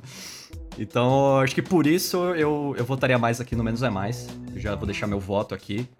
É, não, eu, eu acho que o, o design sprint, o, o problema, a birra que eu tenho com o design sprint é que a galera acaba usando o design sprint para se referir a qualquer atividade de design, sabe? Eu gosto muito da Design Sprint, eu gosto muito da metodologia do Design Sprint, eu acho que é uma metodologia bem válida para você montar, testar uma ideia de uma maneira rápida. Não, você não constrói um produto final, mas você consegue testar uma ideia. É, o que me dá uma birra com o Design Sprint é que às vezes a galera usando Design Sprint para um workshop de duas horas, três horas, sabe? Para fazer qualquer workshop de design chama de Design Sprint. Eu já ouvi a frase, ah, vamos fazer uma Design Sprint amanhã aí de três horas, sabe? E fala, puta, não, isso não é uma Design Sprint, sabe? É, mas é ok, eu, eu posso conviver com isso. É, do, do menos é mais, eu acho que parte da ideia da pessoa achar que ter o mínimo de informação é o, é o melhor design, e às vezes não é. é eu, eu, eu já trabalhei em uma interface que era para a galera que fazia corre, é, corretagem de ações, né? É, e puta informação pra cacete que essa galera precisa. Assim, muita informação. E se eu tirar uma informação da tela, fudeu, eles não conseguem trabalhar, sabe? É uma tela densa. É, e telas densas não são problemáticas, elas têm um contexto, essa densidade de informação tem um contexto. É, se tiver dentro de um contexto em que a pessoa precisa consumir muita informação, e você tirar menos é menos, sabe? Então, eu acho que o, o, problema do menos é mais é que ele parte de um princípio que eu acho meio errado, que é querer manter tudo no mínimo sempre. E às vezes, ao tentar manter tudo no mínimo, você tira informações que são essenciais para a pessoa é, pra pessoa fazer alguma tarefa. Então você vota no menos é mais. Eu voto no menos é mais. Boa. Eu voto em design sprint, porque eu acho que design sprint não funciona. Polêmico. É, acho incrível a metodologia. eu acho a metodologia incrível, mas eu, eu acho. É, é, muito difícil você juntar os stakeholders envolvidos e parar cinco dias de todo mundo para poder fazer isso. Eu confesso que. Que, tipo, é, já vi algum, algumas pessoas tentando fazer, umas já até conseguiram. Tenho alguns amigos que vivem disso aí. Ainda tem amigos que são, sabe? Mas, tipo, é, é, é muito foda. Às vezes mesmo falam que não conseguem parar quem tem que estar tá para fazer as coisas e parar cinco dias o, o trabalho de todo mundo. Porra, é muito dinheiro, é muito tempo gasto. Você pode não ver é, ali a, a, parada funcionando ou, ou, quantificar esses gastos, mas é um puta gasto pensando em hora. E normalmente o que as pessoas fazem é recorrer a alternativas de design sprint. Esse design sprint de 3 horas, de 2 horas, de um dia, de dois dias. Só que você faz em dois dias já não é design sprint, porque já quebrou o conceito. Por isso o design sprint não funciona. Esse é meu voto. Beleza. Vamos, Dani. É, eu, eu já tive design sprints que funcionaram, então acho que eu tenho já esse viés. Um, mas não funciona em todos os contextos, né? Tipo, a design sprint ela foi criada pelo pelo Google Ventures, que é praticamente uma incubadora de startups no Google, né? Então, é, ela era usada para empresas pequenas com produtos que estão começando do zero e tudo mais. Então, tipo, nesse contexto, funciona muito bem, né? Tipo, você tá é, começando uma ideia do zero. É, já se você já tem um produto que existe, quanto mais stakeholders você tiver, pior, né? Porque a, a Design Sprint também ela só funciona se você tem um número limitado de pessoas. Mas eu já vi gente tentando fazer design sprint com 10, 20 pessoas, o que é praticamente impossível. Então, assim, acho que a design sprint é muito útil, mas eu, eu também vejo ela sendo muito mal usada. É, com muitos dos conceitos aqui, tipo redesign. É, e, e, é muito o que o Leandro falou também, tipo, qualquer workshop agora é chamado Design Sprint e qualquer reunião que tenha post-it já virou workshop. Então, né, eu acho complicado, mas, tipo, como eu acho que ela tem sim bons usos em alguns contextos, eu vou votar no menos é mais, porque ele parte de um pressuposto de que, tipo, existem regras universais que você pode usar para tomar decisões, independente de qual seja o problema, qual que seja é, o, o Cara, produto. É, eu, eu acho que eu. O meu problema com o design sprint não é nem a, o método em si, ou se funciona ou não funciona. Eu acho que para mim o, o, o, mais prejudicial do design sprint é a frequência de, de uso, tanto de fala quanto de, de execução. Eu acho que o design sprint, meu, é um método incrível. A gente lá no Office, no StarTech, a gente tem conseguido rodar muito bem é, remotamente e a gente, eu acho que a gente teve aí um bom sucesso em adaptar ele por remoto. Foi a gente gasta tempo, gasta dinheiro, a gente consegue adaptar. Eu já tive que fazer um, um design sprint de. A gente não fez em cinco, mas a gente fez em mais dias ali, um pouquinho mais de dias. Mas a gente conseguiu envolver as pessoas importantes que precisavam participar no tempo que elas podiam e, tipo, cara, beleza, você, você é a pessoa mais importante do projeto, cara, participa o primeiro e segundo dia. E, velho, tá ótimo, o resto a gente toca aqui. Então, o problema do design sprint para mim é quando ele vem, porque assim, o pressuposto do design sprint é só uma coisa rápida, mas ele é como se fosse o hackathon, né? O famoso hackathon. Cara, você Sim. gasta muita energia, se lasca muito. Tipo assim, fazer um design sprint é muito cansativo. E você fazer um, e aí na outra semana você faz outro, e na outra semana você faz outro, cara, em um mês você consegue. Se você, se você fizer o design sprint direitinho, você consegue gerar o burnout em um mês pra galera. Você consegue. Você consegue botar seu time todo em burnout em um mês, porque é um, é um método muito filho da puta, de verdade. Não, não, mas, mas sem, sem, sem, sem picuinha. Qual que é o seu voto, cara? Quem que é? Cunha é menos é mais, é menos é mais, porque eu acho que é aquela história do, do avião que o cara vê, nossa, olha essa cabine, mano, nossa, o tanto de botão, não precisa de tudo isso, e tipo, deixa três controles. Tipo, cara, não é isso. É a pessoa geralmente que, que fala o menos é mais, ela curte a Apple, ela fala, não, que o Steve Jobs tinha tantos botões, ele fala, não, tem que tirar mais botão. Tipo, cara, não é assim, velho. Não é tipo, ah, tem muita coisa na tela, tira aí porque a gente precisa do mínimo. Tipo, não, velho, é você entender realmente as necessidades e, e você entender também o. Nossa, essa palavra também é chata, hein? O Nossa. trade-off Trade-off. do- das suas Trade-off é decisões. Trade-off é foda. A tradução não é tão boa, né? Eu te entendo.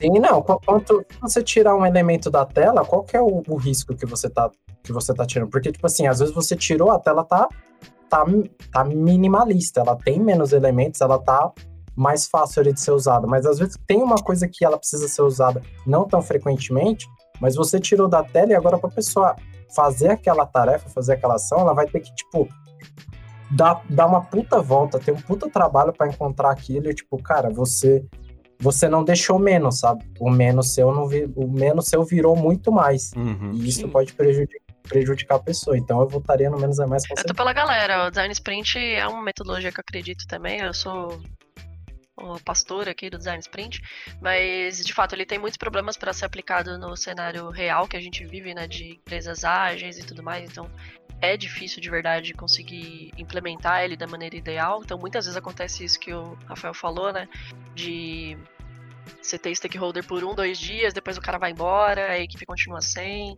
ou então quer reduzir o que era para ser cinco dias, vira dois, três, enfim. É difícil mesmo adaptar para conseguir ter um, um resultado legal lá na frente, dado o contexto que a gente vive na vida real, né? É, mas o, o menos é mais. É, a, a pessoa que fala menos é mais é, É. a pessoa que fala redesign. Foda. É a pessoa que faz redesign. Pensando nisso, né? Em remover elementos, em ter menor, menor quantidade de coisas possível na tela e tal. E não necessariamente isso vai fazer sentido, porque como já falaram aí, tudo depende de contexto, né?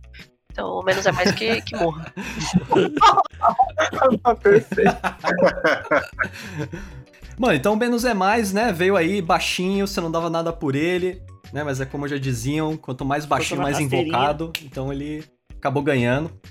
Passou na rasteirinha, né? Tá por baixo, É mas tá dando rasteira, né? Conforme alguns dizem aí.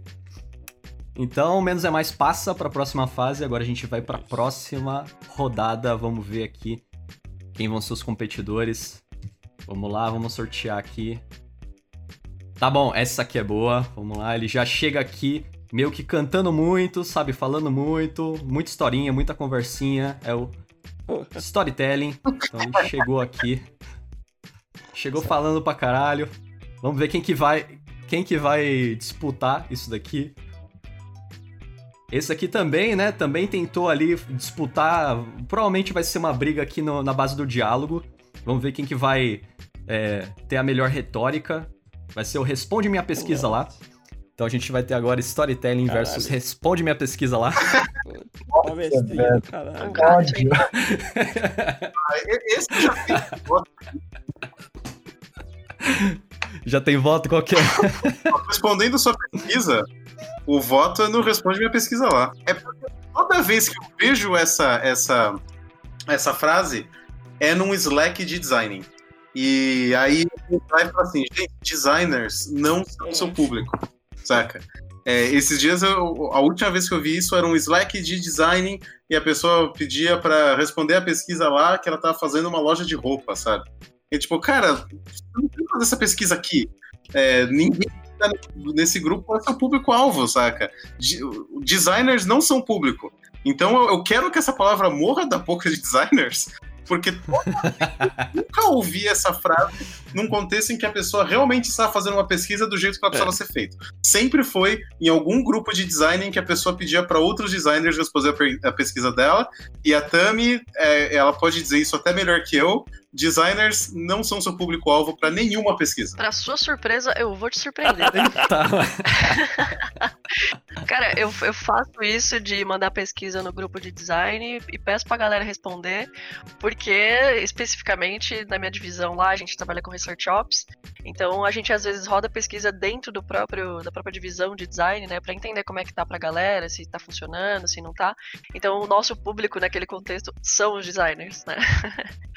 Mas isso que você falou é verdade. É, na média, quando a gente faz pesquisa, designers, marqueteiros, enfim, pessoas desse público, né, psicólogos também, então tem uma série de profissões aí que a gente joga fora, então são pessoas que não participam, elas vão ficar tristes, e elas têm que pensar sobre isso quando elas fazem 18 anos e escolhem a profissão delas, porque dependendo da sua profissão você não vai responder pesquisa na sua vida. Mas é isso. Quem que você vota? Storytelling ou responde minha pesquisa lá? Ah, não sei. Acho que storytelling já teve o seu tempo também, igual disruptivo, de ser um termo que, puta, não tinha como ouvir isso e não virar os olhos assim, achar uma merda. Mas eu acho que ao longo dos últimos anos, a impressão que eu tenho é que esse termo ganhou bastante significado no mercado, as pessoas começaram a entender um pouco melhor o que isso quer dizer e passaram a executar isso de um jeito mais conciso, que faz mais sentido e tal. Então eu acho que ele se recuperou aí ao longo da trajetória. Então, por causa disso, e por causa do que o Leandro falou, né, de que nesse contexto aqui a gente está falando do responde a minha pesquisa entre pessoas mandando isso para designers, né? Isso de fato é um erro do ponto de vista da pesquisa. Então, por essa razão, eu voto no responde a minha Nossa, pesquisa. responde Eu vou nesse lá. também. Legal, Pode pôr tá mais bom, um vai, aí, Dodô. porque sempre, sempre. E no WhatsApp tem lá, responde minha pesquisa lá. Eu vou abrir, é um link do, do Google Forms safado. Puta que pariu, dá um ódio. Que aí é tipo, ah, a gente tá pensando em fazer um banco. A gente tá pensando em fazer isso aqui. A gente quer fazer um, uma confeitaria. Eu falo, porra, o que que eu tenho a ver com uma pesquisa de confeitaria, velho? Tipo, eu, eu, eu nem sei o que, que é uma confeitaria, qual que são as dores, que, o que que acontece. Por que, que essa pessoa faz isso? E essa pessoa tá muito ligada à pessoa do Data Driven Design, porque ela manda pesquisa, come os dados, pega a opinião dela, põe no bolso e vai seguir esse caminho e nem sabe se o público dela foi ouvido ou não. Eu vou, eu vou ir pela, pela linha aqui do, do Dodô, já deixar meu voto também. Eu acho assim, eu, eu concordo muito com a linha de raciocínio do, do Leandro, de, putz, meu, essa pesquisa, quando você roda a pesquisa, você tem que rodar isso num, assim, a sua amostra, pra- vamos falar de estatística, né, básica. Você, Pra você medir uma estatística, você precisa de uma amostra que seja diversa para o que você está tentando estimar. Então, assim, você pode fazer uma pesquisa e tentar estimar um comportamento, um interesse, desde que a sua amostra seja diversa e seja, é, seja algo próximo ali, né, do, do perfil de quem você está querendo estimar como, como população. Agora, se você faz, você colhe uma amostra com designers que são o quê? Tipo, 2% dos usuários reais que seriam do seu produto, você não consegue estimar o, o, o impacto, o benefício daquele produto como um todo. Então a estatística não fecha. Não, não funciona esse dado. Você pode gerar o dado lá e jogar no lixo, que não serve pra nada. Então eu vou pelo responde minha pesquisa lá. Pra gente parar de achar que, meu, é só jogar um forms e, e jogar pros, pros colegas e tá tudo resolvido. A gente precisa ter mais.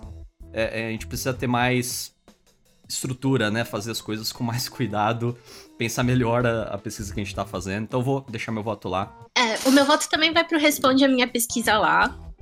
Por diversos motivos, assim. Eu acho que normalmente quem usa essa frase. É, normalmente isso é um, um sintoma da pessoa não saber recrutar usuários, né? Não ter, de repente, a, a instrução de como fazer esse recrutamento e tudo mais, porque ela acaba usando a própria bolha dela para responder a pesquisa. E isso tem vários problemas, né? Esse é o comportamento típico do, do tio do Zap, que fala: Ó, oh, todo mundo votou no mito. Eu perguntei aqui pro meu grupo e.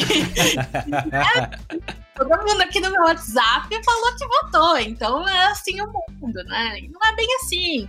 As pessoas que estão nas suas redes sociais, as pessoas que estão nos seus contatos, provavelmente elas pensam muito parecido com você, então você não vai ter essa diversidade de pensamento. Sabe o que eu lembrei, Dani? Você lembra daquele. Você já viu aqueles exemplos, tipo, o, o cara chega no, no Twitter, joga uma pesquisa ali de múltiplas opções, ele fala, ó, tá vendo aqui, ó, eu, eu fiz um, um questionário com 10 mil pessoas que responderam no meu Twitter, e tá claro aqui que sei lá, todo mundo votou no Bolsonaro, então não tem essa divisão que tá aparecendo nas pesquisas, tá vendo? Ó, coloquei aqui com 10 mil pessoas. Por quê? Porque ele pediu para as pessoas responderem a pesquisa lá, meu. Ou então, ou então quando o cara fala assim, tipo, ele vai no, no Twitter, aí ele, não, sei lá, no Instagram, e aí ele faz uma enquete nos stories, e aí ele fala assim, onde você prefere é, consumir meu conteúdo? No Facebook, no YouTube, no tipo, e, tipo cara, você tá fazendo a pergunta do Instagram, velho.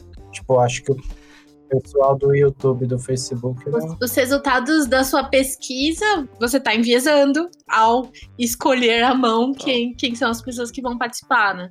Então, por exemplo, mesmo, mesmo no meu produto, no caso Hotjar, são a maior parte das pessoas que usam são designers, product managers, etc. Mas se eu chamar o Leandro para responder a minha pesquisa, ele pode acabar elogiando mais o produto do que merecia só porque ele me conhece, né? Ele quer me agradar e tudo mais. Então, acho que se responde a minha pesquisa lá, ele vem assim, tipo, vem de um lugar da pessoa ter uma boa vontade, ela tá fazendo uma pesquisa, o que é positivo, mas aí ela acaba se embananando no recrutamento aí, o que pode prejudicar os resultados sim. Então, é, o storytelling, por mais irritante que seja, acho que não é tão prejudicial assim. Cara, eu, eu, eu, eu gosto muito de storytelling. eu, eu, eu, acho massa, eu acho massa, só que eu sei que ela, ela é, um, é um terminho é, irritante, né? Um terminho que já caiu na boca dos LinkedIners e aí, véio, quando chega nesse nível, não tem mais o que fazer. Mas eu, eu concordo, eu acho que a, o, o, único momento, não, talvez o único não, porque aí eu ia estar tá entrando em contradição, mas acho que um bom momento para você mandar uma pesquisa para um designer é quando esse designer é, por exemplo, a Tami, ou é um, um outro pesquisador e você fala assim, pô, você consegue dar uma revisada? Você poderia me ajudar a deixar essa minha pesquisa um pouquinho melhor? Porque tem aquele viés de, de ordenamento, tipo, às vezes a pessoa, pô, isso, isso acontece muito quando você vai se descadastrar de e-mail, né? A pessoa, você dá lá, clica lá no subscribe e aí, tipo, mano, você tá num momento ali de que você tá puto, que você, tipo, cara, eu quero sair logo dessa porra, que eu já não aguento mais receber e-mail dessa galera. E você clica na primeira opção.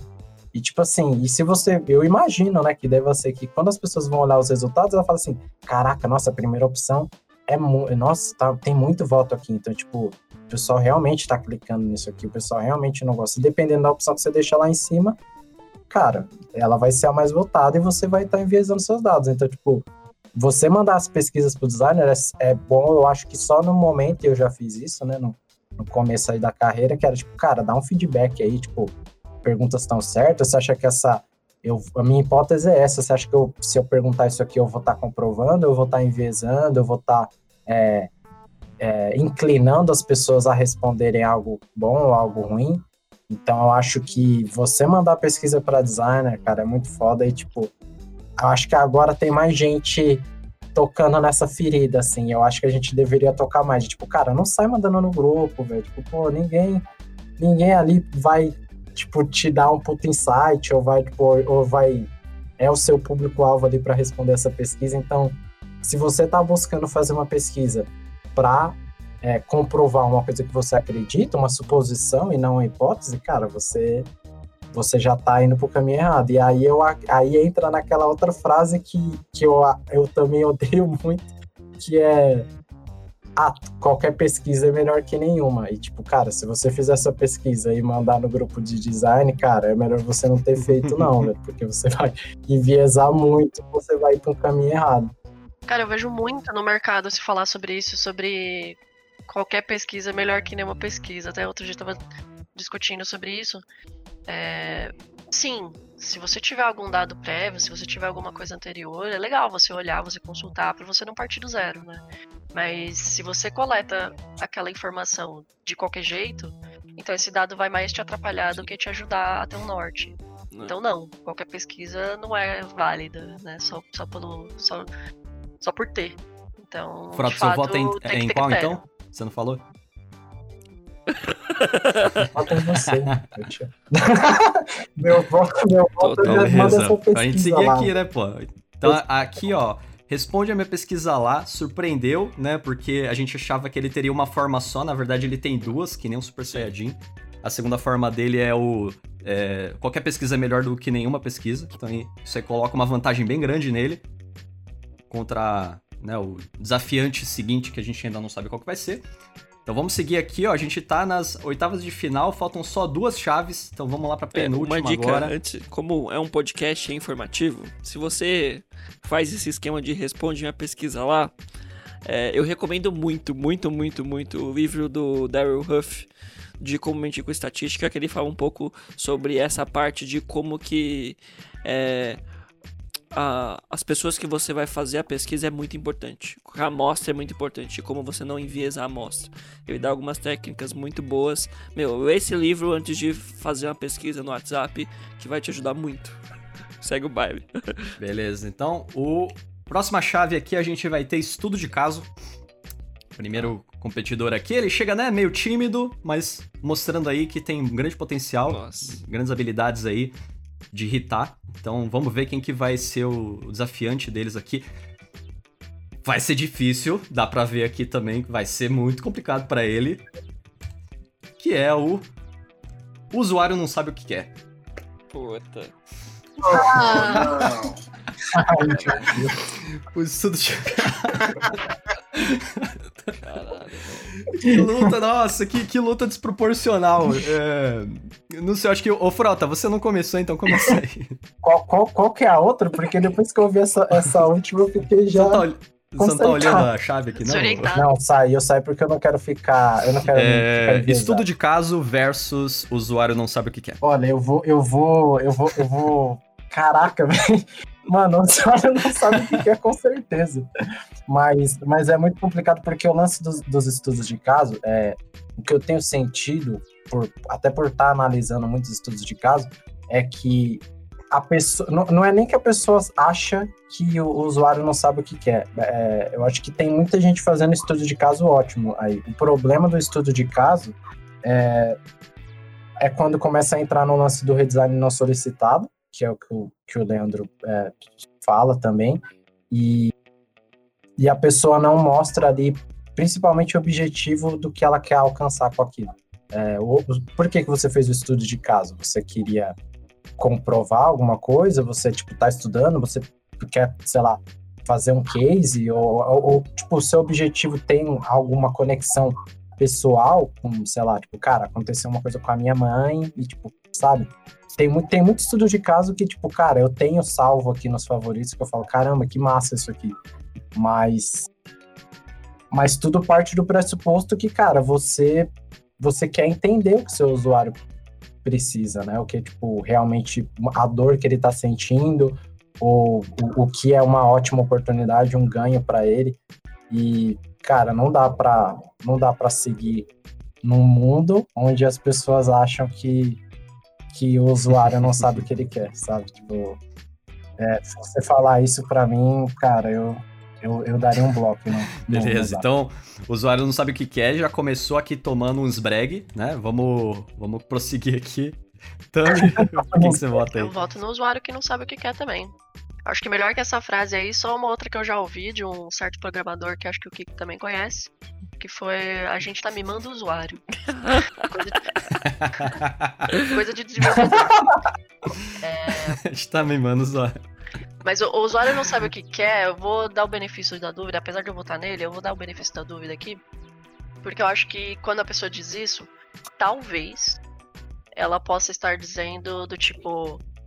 O usuário não consegue dizer pra gente o que, que ele quer. Ele não consegue ser objetivo em relação ao que ele quer. Ele não consegue. Se eu pedir pra ele desenhar pra mim qual é a coisa que vai ajudar ele a se conectar com outras pessoas, sei lá, em nos anos 90, ele não ia desenhar um smartphone, né?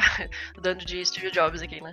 Mas o ponto é, as pessoas não conseguem ser objetivas sobre o que elas querem. Então, por essa lógica, a gente não pode perguntar diretamente para elas o que, que elas querem. A gente faz essa descoberta por outros meios, né? A gente, de maneiras indutivas, dedutivas, menos ou mais indiretas, a gente chega a essa descoberta. Então, por essa lógica, eu acho que dá pra gente dizer que o usuário não sabe o que ele quer, né? Mas muitas outras vezes eu acho que as pessoas, ao dizerem isso, estão só falando merda mesmo. Não, mas é- não é esse o cenário. É porque o, ce- o cenário que essa fra- frase é aplicada é quando chega um diretor, entendeu? Chega um gerente, alguém com uma patente alta, e aí ele dá uma ideia, aí você fala assim, a gente não tem motivo pra acreditar que essa ideia é boa, e ele fala, mas o usuário não sabe o que quer? É, Essa pesquisa que a gente fez... Né? Se, o- se o Henry Ford tivesse perguntado o É que a os mesma usa- pessoa, usuários velho. queriam, É a mesma pessoa, exatamente. é a mesma pessoa. É a mesma pessoa que faria o menos é mais também, né? É. Eu, eu já deixaria meu, meu, meu voto aqui, o usuário não sabe o que Puta. quer, essa aqui tem que morrer, tem que morrer Sim, eu também. Eu, eu, eu, eu votaria em estudo de caso porque o usuário não sabe o que quer, ele tá muito bem representado com o Henry Ford lá em cima. Eu acho que o estudo de caso tem um caminho a trilhar aí, ele tem sangue pra, pra brigar durante a, durante o, a competição. Eu gosto de ver sangue. Vai, Leandro. O Dodô foi pelo salto. Eu concordo com 100% que vocês falando que o usuário não sabe o que é. É, porque assim, o, o- de fato, e, e concordando com o que a Tami falou, é, às vezes o usuário não tem conhecimento técnico para explicar o que ele gostaria. E, a- e aí a, a gente que tem o conhecimento técnico interpreta o que o usuário falou para dar para ele o que ele realmente quer. Mas normalmente quando a pessoa fala o usuário não sabe o que quer, ele vai falar logo depois que se o Henry Ford perguntasse para os usuários o que eles queriam, seria o cavalo mais rápido. E eu, eu acho isso horrível, sabe? É, eu acho parte de uma prepotência falar assim: eu sei o que o usuário quer, nem você sabe o que você quer, eu sei o que você quer, sabe? É, é uma prepotência gigante. É claro que ele sabe, é porque ele é disruptivo. É, eu vou votar nessa, porque eu acho que isso tem que morrer. Esse comportamento tem que morrer. Estudo de caso. eu- o problema que eu acho do estudo de caso é assim: a gente. Estudo de caso é uma maneira válida de você fazer uma pesquisa de como alguma coisa aconteceu. É uma maneira válida de você olhar retroativamente e tentar avaliar o que deu certo e o que deu errado. É, só que para você fazer um estudo de você tem que ter um puta conhecimento de qual foram todos os contextos que uma coisa foi aplicada. E normalmente o pessoal faz estudo de caso, tipo, ele olha para uma tela e fala: Ah, vou fazer um estudo de caso dessa tela. E você não tem 5% do contexto que ela foi feita, sabe? É, o usuário não sabe o que quer. Eu, sei o que eu quero, eu, eu quero votar que essa fase morra. Tudo. Uma parte de. Assim, de um falta de entendimento do, de pra que, que serve a pesquisa. Não cabe ao usuário também saber o que ele quer. O produto é seu, você que tem que tomar as decisões, né? Então você vai fazer a entrevista para você entender sobre os problemas dos usuários, os objetivos dos usuários, etc. Tipo, se ele sabe o que quer ou não, isso é meio que irrelevante. É, não, é, não é por esse critério que você deve avaliar é, quais decisões estratégicas você vai tomar ou não. Uma pesquisa com o usuário ela serve para te dar informação, você que vai tomar a decisão depois. Eu acho que ela acaba, acaba sendo um sintoma do, do Henry Ford e também do, das pessoas que falam data-driven, sabe? Que ela acaba vindo com, com essa mesma perspectiva de é, não entender bem qual que é o valor da pesquisa e achar que. é, de um medo, né? De que se o usuário falar uma coisa que você não quer ouvir, é isso que você vai ter que fazer, né? Então, é, essa Uhum. frase tem que ir embora. O, o estudo de caso nunca me fez mal. Eu não sei o que aconteceu com a mãe da outra pessoa ali. Mas... Vou deixar ele viver. Beleza, então o usuário não sabe o que quer, ele prossegue, ele vai pegar um competidor aí muito, muito forte nas quartas de final. Tô realmente impressionado aqui, vai ser uma briga boa. Agora a gente vai pra última chave das oitavas de final. Quem será? Quem será que vai, que vai aparecer? Vamos ver. Chegou por último, mas chegou chegando. Só falta colocar um X. Caralho, velho. Dá uma colher de X. A gente achou que ele não ia aparecer, mas ele chegou no Não. último momento, pronto pra brilhar. Falta só colocar um X. Vamos ver quem que vai ser aqui. Colher de X é ótimo. Esse daqui ele chegou porque ele tava um ele tava um pouco emocionado, mas ele conseguiu chegar na competição, design emocional. Nossa. Caralho, velho. É foda. Então falta só colocar um X versus design emocional. Cara, nossa, que torneio, meus Cara, amigos, é, que torneio. Falta só colocar um X, vem normalmente do contexto daquelas pessoas que já, já acham que já sabem tudo, tá tudo na cabeça dela. Falou, meu, eu só preciso de um X pra fazer o que tá na minha cabeça se tornar realidade. É tipo, meu, é só jogar isso aqui, meu, não tem. É, é só, eu, vou, eu vou entrar na mente dessa pessoa e eu vou falar tudo que ela vai fazer. Tipo, a, a, a ideia, ela já tá pronta, porque eu sei o que o usuário quer. Então eu só preciso de um X. Eu só preciso colocar um negócio É tipo ali. um botão que você aperta, né? É, velho. Fala, pô, se é só isso? Faz você, caralho, filha da puta. Vai tomar no cu. E o design emocional, tipo, meu, é muito inocente, velho. É, ela, ela- É exatamente. Quando você joga a sua emoção, você fica totalmente vulnerável. E ela é muito vulnerável, é muito inocente. Vai apanhar muito hoje. Eu acho que falta só colocar um X. é, é o meu voto aí, totalmente. Porque vem de pessoas cuzonas. Beleza. Olha, eu vou, eu, eu vou aqui já deixar também, falta só colocar um X. É, apesar do, do design emocional, acho que ele acaba sendo. é, Eu acho que assim, é, dentro, dentro do mercado, olhando para designers, eu acho que design emocional não é muito usado.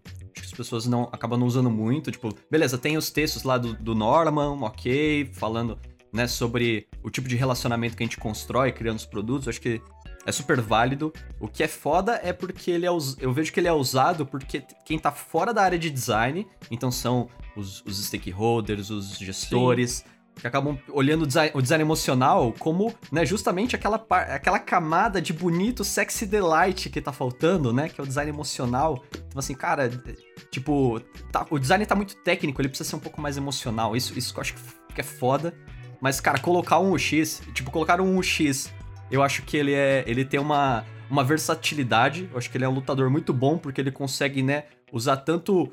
Né, luta de cima quanto de chão ali, porque ele pode ser tanto falta só colocar um UX designer e a minha ideia tá pronta, ou pode ser falta só colocar uma experiência de usuário nesse negócio, como se fosse né, um, um tempero que você salpica em cima do produto e aí você tem alguma coisa mila- milagrosa. Então, é, eu acho que falta só colocar um X, com certeza, muito mais versátil, merece apanhar muito ainda. Então vou deixar minha, minha pontuação aqui nele. Eu tô, eu tô bem na dúvida aqui, porque eu, eu, eu sinto que essa, essa frase, tipo, só falta colocar, é só colocar um, um, um X, ela, ela é muito filha da puta. Mas eu não sinto ela saindo da boca dos designers. Tipo assim, eu, eu acho que o designer que escuta muito ela.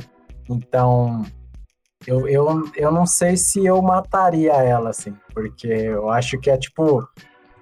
Eu, eu acho que iria, ia- iria prejudicar o game aí. Eu acho que iria prejudicar o game. Eu acho que o design emocional, é, por outro lado, eu já vejo designers falando. E aí ele não entra nem na- nas questões do, do Norman lá, de, de ah, visceral, comportamental e tal, porque é, eu sinto que ele começa a entrar num jogo meio meio que nem o pessoal tá falando, do Delight e esse tipo do sexy, esse tipo de coisa. Então, eu, eu, eu tô meio dividido ainda, eu tô meio dividido. Eu não sei se. Pra mim, eu votaria logo na. na só falta pôr um X, mas. é, eu não tenho sentido muitos designers usando essa frase, assim. Eu acho que agora já tá um pouquinho, pelo menos na nossa parte, eu sinto que a galera já entendeu um pouco mais de tipo, tá, ok. É, UX não é o tempero, mas eu sinto que o mercado vê, vê os profissionais desse jeito, sabe? Tipo, pô, vou contratar o designer, o UX designer, pra ele vir aqui e, tipo, temperar a parada aqui, porque, pô, meu produto não tá, não tá a melhor coisa do mundo, e agora que eu chamar esse cara, ele vai arrebentar aqui. E aí ele já chega fudido, porque ele fala, puta merda, o cara tá achando que eu sou o Jacan, que eu vou chegar aqui e vou jogar um tom perro e vai ficar tudo lindo aqui. Então, tipo, Então, vamos, é então assim, complicado. Vota depois. Que o, que o Frota falou me lembrou que isso também tem a ver com a visão de que design é uma coisa meramente estética, né? uma coisa meramente visual. Então, ah, vou chamar, só falta um pouco de X aqui, só falta isso aqui ter um toque de design. Uma coisa assim, do tipo, só falta ficar bonito, só falta ficar sexy. É, Leandro e Dani. Eu vou de design emocional. Porque eu concordo com o que o Rafael falou, só falta colocar um X não vem da boca de designers. E a gente tem ali em cima um excelente representante desse pensamento, que é a Apple sem design seria só LG. Eu acho que é a mesma linha de pensamento. E o problema do design emocional é o Don Norman escreveu um excelente, um excelente livro. O Don Norman escreveu um excelente livro falando sobre esse conceito de design emocional. É, sobre como a gente se envolve com produtos. Mas eu vejo surgir muito em conversas de design o pessoal resumindo design emocional em fazer interfaces bonitas. E é. envolvimento visceral com alguma coisa não é necessariamente porque ela é bonita, sabe? Existem N, N maneiras e N triggers que vão deixar, N gatilhos que vão trazer esse envolvimento visceral ou um envolvimento emocional que seja com, um, com o produto que não é só sobre a interface dele, né? É, e existe também, acho que às vezes, uma certa prepotência em a gente falar que a gente vai conseguir uma, uma reação visceral na nossa loja virtual que vende frango. Ó, excelente loja. Beleza, então design emocional, Dani, eu quem que vai ser? Eu tô com o Leandro, eu vou de design emocional. Eu acho que muitas, muitas pessoas usando essa expressão não leram o livro do Don Norman, uhum. elas usam esse termo errado, e ela parte de um pressuposto também que você consegue controlar as emoções do, do usuário, que você vai fazer um design é, para despertar a emoção X ou Y. Você não é tão poderoso, né?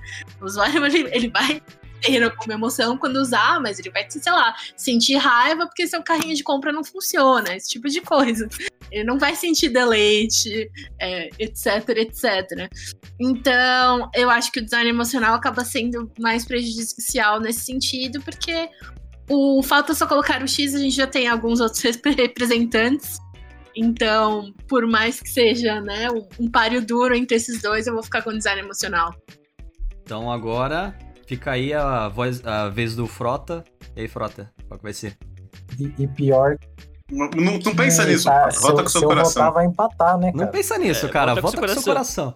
Não, eu, eu vou votar Rochette, eu vou votar não, não dá mais. E eu, eu, sinto que agora tem um outro fator que começa a virar um argumento de, de defesa, assim. A pessoa vai, vai apresentar uma, uma proposta de interface, apresentar qualquer coisa, ela começa a falar, não, que nossa, os usuários usam o Instagram e eles sentem a felicidade, eles se conectam ali no nível visceral, porque eles curtem a foto e aquilo tá. E aí ela começa a jogar todo o argumento de uma coisa que está construída, que tem ali, sei lá, uma importância, projetou porque, sei lá, ah, eu vi na lei de na lei de Nielsen que os usuários fazem isso e não sei o que, aí tipo, você fala, puta que pariu, e aí começa a complicar o negócio. Então, é, eu acho que o, que o design emocional, ele tá indo para um caminho... Ele, ele tá ganhando força, ele tá ganhando força. A hora que ele ganhar, velho, aí vai ser, vai ser pior que o redesign, vai ser pior do que as outras que a gente tá tendo que batalhar aí. Você me convenceu, eu vou, eu vou mudar meu voto. Porque. porque a gente pode matar isso agora, na raiz. Porque isso também é coisa de, de gente babaca que não sabe o que quer. Boa. E eu sou contra essas pessoas. Eu não eu penso a mesma coisa. Com Douglas, mas eu também quero mudar. Vou mudar. Não, mudou tudo, então. Caramba, eu peguei. Virou um 6 a 0 Foi muito, foi muito persuasivo. Eu, eu lembrei muito, vocês estavam falando, eu lembrei daquele aquele vídeo do Make My Logo Bigger, que tem tipo um produto que eles estão vendendo. É. Muito bom. A pomada. Tem uma pomada que é o Emotionator. É tipo uma pomada que você faz uma massagem assim na tela e aí ela vira uma coisa super emocional, com uma águia americana voando, uns bichinhos fofinhos. Cara, é muito Eu fiquei bom. lembrando muito disso. Isso aí me, me convenceu, design emocional. É isso. Com certeza. É, é uma comparação muito bizarra, porque assim, obviamente eu vou ficar emocionado quando olhar o Instagram, porque eu tô, eu tô morando longe do Brasil e eu tô quase há um ano sem ver minha família, sabe? Então eu abro o Instagram, é. eu vejo a foto da minha família, me dá saudade, sabe? Mas eu tô planejando um ERP agora, hipoteticamente, né? é, eu tô planejando uma loja de frango. Cara, ninguém vai ficar emocionado quando olhar o seu gerenciamento de leads, sabe? Mesmo exemplo que você deu, você ficou emocionado pelo conteúdo. Exatamente. Não pelo produto. É, você podia ter recebido essa foto pelo WhatsApp, né? Tanto faz. É. Pois é. Então, meu, foi uma batalha ali emocionante, né? Virou totalmente ali. A gente achou que ia dar empate, mas na verdade ela mostrou a cara, mostrou que veio. passou na frente, então emo design emocional, ele avança, então aqui a gente encerra as oitavas de final.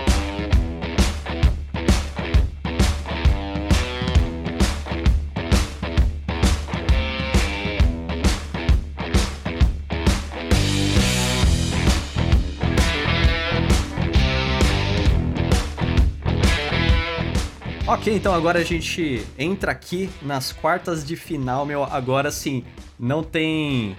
é, não tem bobo, é só pedrada, é só maldade. E vamos ver aqui, ó. próxima- primeira rodada aqui das quartas de final. Nossa, dois competidores aqui muito, muito fortes. Muito, muito fortes, muito maldosos. Primeiro é. Se o Henry Ford perguntasse pros usuários o que eles queriam, eles diriam cavalos mais rápidos. Então, a maldade dele é proporcional ao tamanho da frase, realmente né, muito proeminente aqui. E o desafiador vai ser, o desafiante aqui vai ser Apple sem design seria só LG. Olha, É, não sei vocês aqui, mas eu tô um pouco apreensivo. dois cuzões. Nossa, cara, tá muito treta. Mas, mas eu, eu fico pensando agora que eu acho que entra naquele lance do, do que sai mais da boca da galera, né? Eu, esse, eu já ouvi muito esse da Apple, da, da Apple sem design seria só LG, mas o que eu mais tenho ouvido é esse do Henry Ford, que não é do Henry Ford, então eu já votaria nele já pra. Segue, segue, segue. Continua com esse cavalo aí. O que me incomoda do Henry Ford é que a pessoa que fala isso, ela, ela realmente se sente muito esperta, sabe? tipo, caralho, mano, ninguém nunca pensou nisso, sabe? É. E, e ela acha que o Henry Ford falou isso, que é o pior. Então ela tem que morrer. Cara, essa frase me dá mais nervoso, me dá mais gatinho. Mas eu pensando na lógica de o que, que eu uso mais de designers, eu acho que é o da Apple. Eu também. Ah, Então, Apple 2. Eu, vo- eu voto no da Apple também. Eu acho que Apple sem design seria só LG. Apesar do, do Henry Ford, né? Ele tá montado no cavalo ali e realmente ser bem ostensivo, né? Ser bem agressivo. Eu acho que o, o Apple sem design ele, ele é complicado porque ele tem essa, essa mentalidade embutida ali dentro de que a Apple é a Apple porque ela tem design e os outros não são a Apple porque eles não têm design. E aí a gente precisa né, a gente, a gente precisa colocar design nas coisas e eu não vejo que já existe design nas caraca, coisas. verdade. Então acho que eu eu vou no Apple sem design seria LG. Aí acho se for um vou nessa. designer falando isso, o caso é grave, né? Nossa, ele tem um caldinho, ele tem um caldinho que, que tempera mais do que a do Henry Ford, é verdade. Vou trocar o voto, hein? Caralho, sério? Eu vou de Henry Ford, porque assim, no- o Apple sem design seria só LG, por mais odiável que seja, o, o resultado dessa frase é, de repente, sei lá, contratar mais designers, investir mais em design e tudo mais. O que pode ser uma coisa positiva, pode ser que o designer que você contratar ele te explique a verdade dessa frase. Enquanto a primeira, a consequência dela normalmente é fazer menos pesquisa, o que né, é pior. Olha aí. Então, É. eu acho que o Henry Ford é quem tem que ir embora. Olha eu, só, Eu, eu acho que o, eu acho que a do Henry Ford impacta mais designers do que o Apple sem design seria só LG.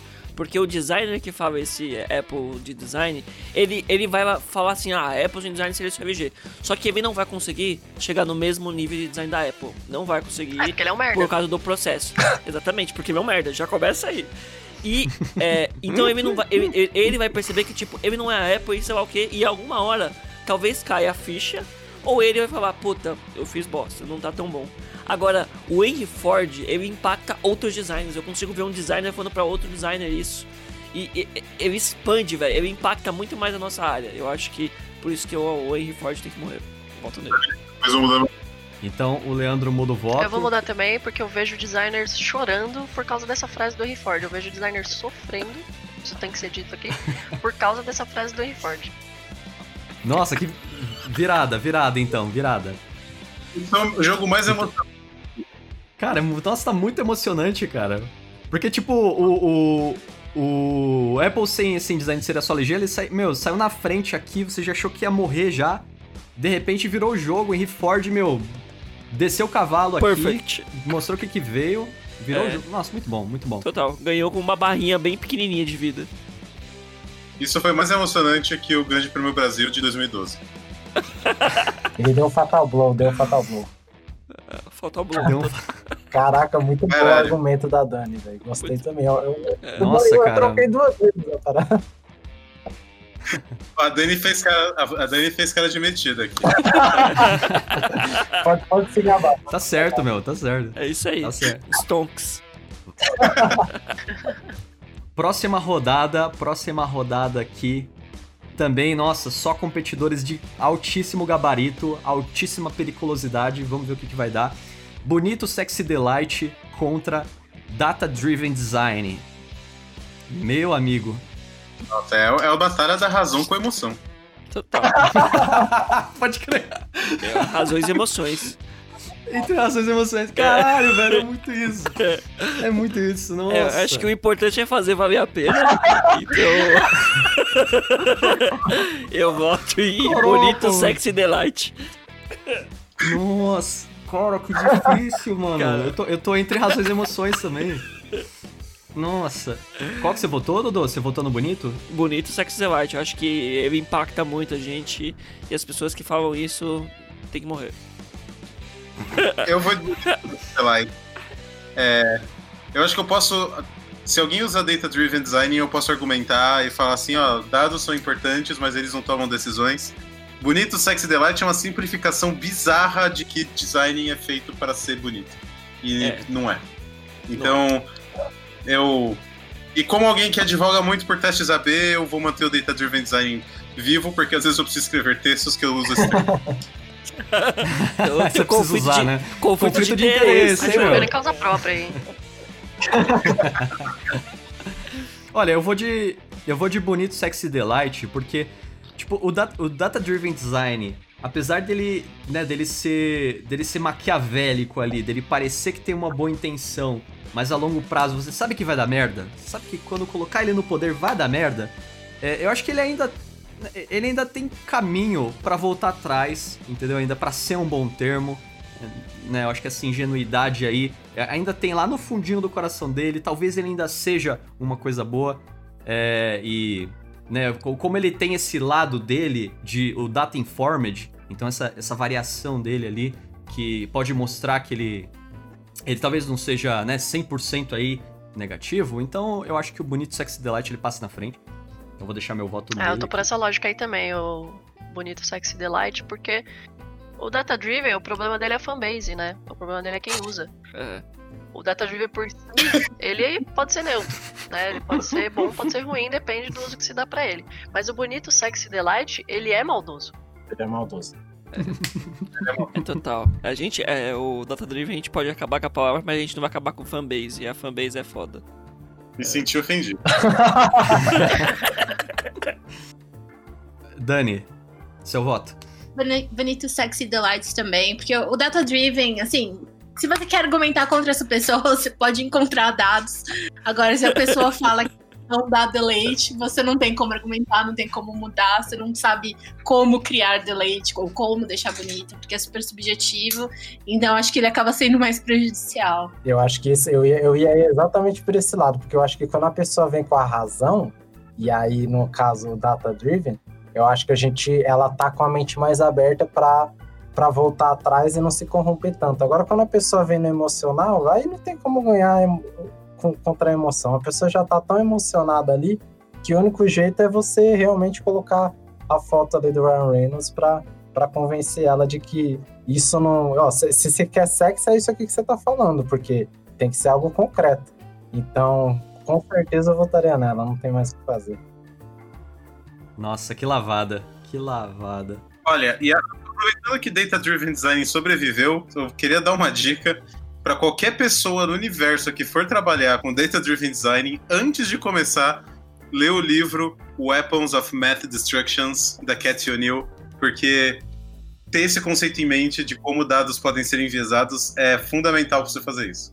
Então você pode continuar usando Data Driven Design se você ler esse livro. Show de bola. Então a gente já tem os primeiros classificados aqui pra semifinal.